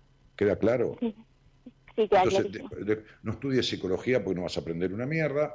Este, primero formate como persona, después estudia lo que quieras. Si querés estudiar las cejas, anda a trabajar, con la guita que ganás, bancate una, una, una terapia. Dale. Obvio, es lo, que, es lo que empecé a hacer con, a lo primero que empecé a trabajar, lo primero que me pague. Me, pa- me parece bien. Dale, perfecto. Hola, entonces cuando llegas a- a- a- al terapeuta que elijas, decirle quiero saber quién soy y qué quiero. Quiero saber quién soy y qué quiero. Porque tengo miedo de no me, no me quieran, tengo necesidad de aprobación, tengo dependencia emocional y tengo baja confianza en mí. Entregale todo el quilombo, ponele ahí arriba de la mesa toda la mierda. Y después que, que el tipo o la tipa se ocupen y, y vos irás trabajando con ellos. Y si a los dos o tres meses estás igual, andate a la mierda. ¿Entendiste? Bueno, sí, lo entendí, clarísimo. Ok, te mando un besito.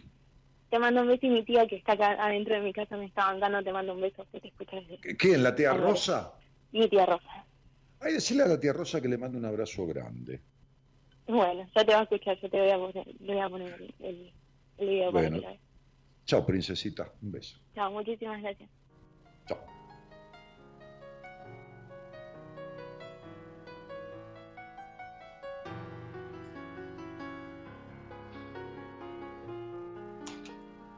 Se puede caminar por las cornisas si recuperas la risa dentro de tu corazón.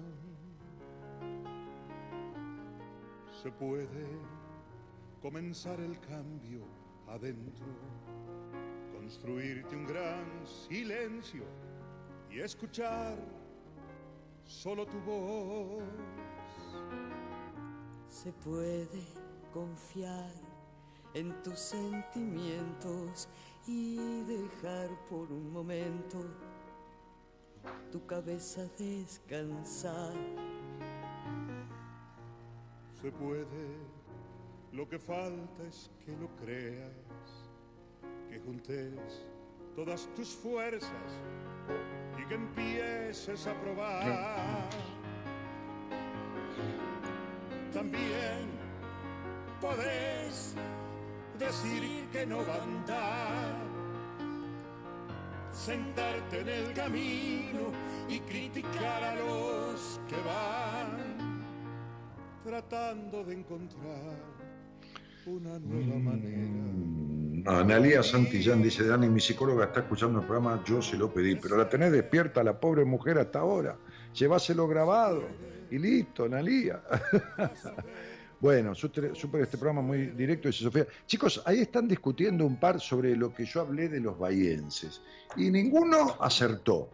Lo que yo dije de la ciudad de Bahía, que era una ciudad que la sentí gris, que era una ciudad que cuando yo la conocí, era una ciudad que eh, en aquel momento tenía más casas de dietética que, bares y restaurantes, que la gente, que las, la- las balanzas en las farmacias estaban del lado de afuera, incluso con rejas, porque la gente se iba a pesar de noche, que hay un culto a la exigencia física, había, estoy hablando hace no sé, 12, 14 años atrás, un culto a la exigencia física tal que una mina con un poquito de rollitos tenía que ir a la pileta y no se ponía una malla.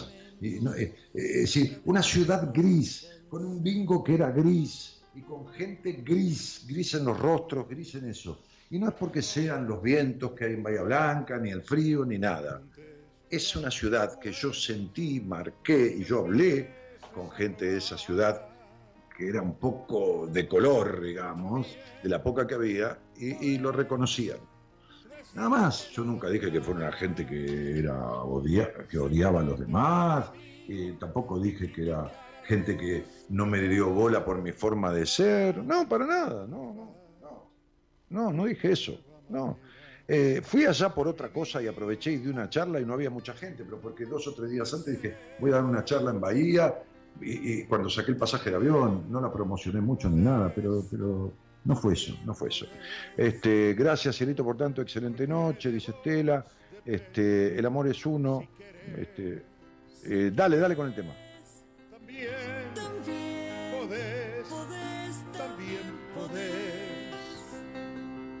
Porque de vos depende si querés.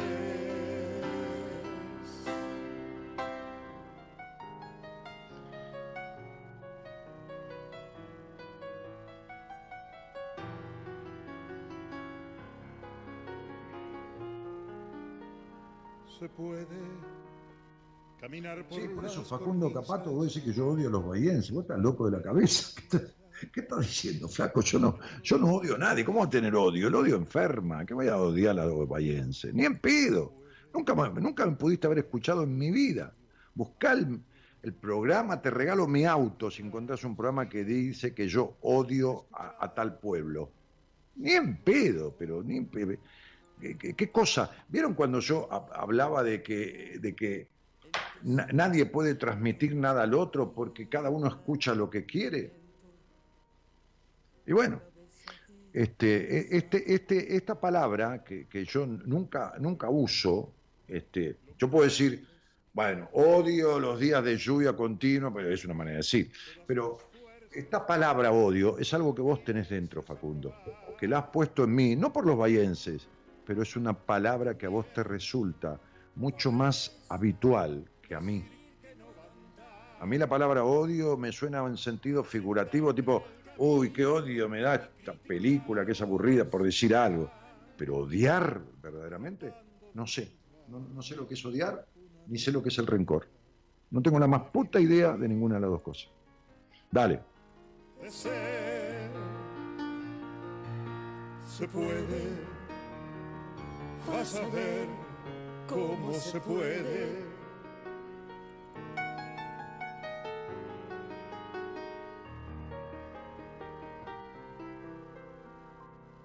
Se puede caminar por las cornisas. Sí, Gabri, eh, sí, hubo poca gente, pero porque yo fui de un día para el otro. Este, este, a ver, si lo querés ampliado, yo salía con una bayense. Me conocí con una bayense a distancia y me tomé, eh, ella vino a Buenos Aires, este, y las conocimos este, personalmente, y después un día me tomé un avión y me fui a Bahía, y aproveché que fui a Bahía y fui a dar una charla. Así que, fíjate vos, que me llevó a Bayense un amorcito, no el odio. Ay Dios, qué manera de, equivocarse. Bueno, Rosa de Luca dice, sos un genio, Dani. Sí, bueno, te agradezco el cariño, pero la verdad que estoy muy lejos de ser un genio. Puedo ser genial por momentos, como cualquier ser humano, pero un genio no, lamentablemente. Ahí está Antonella Padovani que me está saludando, que es la psicopedagoga, que forma parte del equipo de Buenas Compañías. Este, y, bueno, y me estoy yendo. Eh, de la mano del señor Gerardo Subirana, que mágicamente encuentra los temas al toque. Este, en este sí se puede, este, se puede entre Marilina Ross y Alberto Cortés, que viene justo para esta chica Rocío, este, y para los demás también que estuvieron al aire. Y, y- la producción de, de Norita, Norita, este, no, Noralí, no, no, sí, Eloísa Noralí, Arias Norita. Che, le podemos decir Norita, ¿no? Este, cariñosamente, Gerardo, ¿vos qué opinás? ¿Eh? Contestame ahí el oficio mudo por escrito. Podríamos decirle Norita, ¿eh? A, Eloísa. Le queda lindo Norita. Sí, ahí está, Gerardo está de acuerdo. ¿eh? Este, ya, ya- ya me va a escribir por el celular. Eloísa, puteándome, puteándome no, porque, este, pero, pero, sí, Norita me parece que le queda, Eloísa Noralí Ponte, Norita, ¿eh? Ay, me mandó una cara de Franchella, pero me cago en la puta madre, ¿viste? Esos gestos de Franchella. Y otro sticker que dice raja, raja. Buah, muy bien. Bueno, y la producción entonces de la señora, señorita, perdón, señorita, este, Eloísa Noralí Ponte, que es fotógrafa profesional, ¿sabía Gerardo? Es diseñadora gráfica esta chica. Este, ti- tiene varias dotes. O sea, es un buen partido. Esta chica está sola, tiene 32 años. Es una pelirroja, ojos celestes, muy bonita. Tenemos que colocarla con alguien, ponerla de novio o algo así. ¿Eh? ¡Wow! Dice Gerardo. Sí, claro, tiene todos, esos este, est- estos conocimientos. Además, maneja las redes sociales. O sea, eh, fíjate que, trabaja este, eh, muy junto a mi mujer en el manejo de mis redes sociales. No, no, no, es muy completita la chica, ¿eh? es un buen partido. César Medina, sos grosso, querido maestro. Daniel Martínez, bueno, César, gracias, querido. Este, saludo Daniel de Tucumán, dice Marte, Marce Bazán. Eh, totalmente de acuerdo, viví ahí seis años, dice Marisa Núñez, y lo comprobé. Sí, es una ciudad gris, no, no es un insulto, ni produce odio, ni nada. Es una ciudad gris con gente muy, no toda, pero con gente muy gris, con lugares grises. Me acuerdo que había un bar en una avenida ancha que creo que salía a la Universidad del Sur, que este, un bar que era el único coherente, un bar blanco con las copas colgando así de. Pero, después todo lo demás era así, era gris. Y yo estaba divino, ¿eh? no tenía ningún problema, no estaba gris en mi vida, ni estaba me- melancólico, no tenía, ningún quilombo, para nada. Pero bueno, esta chica que yo salí de Bahía Blanca me decía lo mismo, ¿no? Este, me decía, sí, es así. Bueno, eh, eh, eh, eh, eh, eh, eh. Bahía fue parte del programa Dani, enseñar que te escuchamos. Yo ya lo sé, pero no tengo nada contra nadie, pibe. Eh, señoras, señores, mi nombre es Daniel Jorge Martínez. Mañana va a haber un programa grabado, seguro un programa mío. Este, y les mando un cariño grande. A lo mejor el domingo nos vemos en algún vivo de Instagram. Entren en mi Instagram, síganme, pero no mucho porque me pongo paranoico, ¿viste? Que, no me de vuelta me, me esté siguiendo tanta gente. Este, eh, mi Instagram es danielmartinez.ok. Danielmartinez.ok. Ese es mi Instagram. O entra en mi página web, que es danielmartinez.com.ar, siempre con la www adelante, y ahí encuentran todos los links del Instagram, del Facebook, del Spotify, de mis libros, de todo. Señoras, señores, y al niño interno de cada uno, buenas noches y muchas gracias por estar. Chau, chau.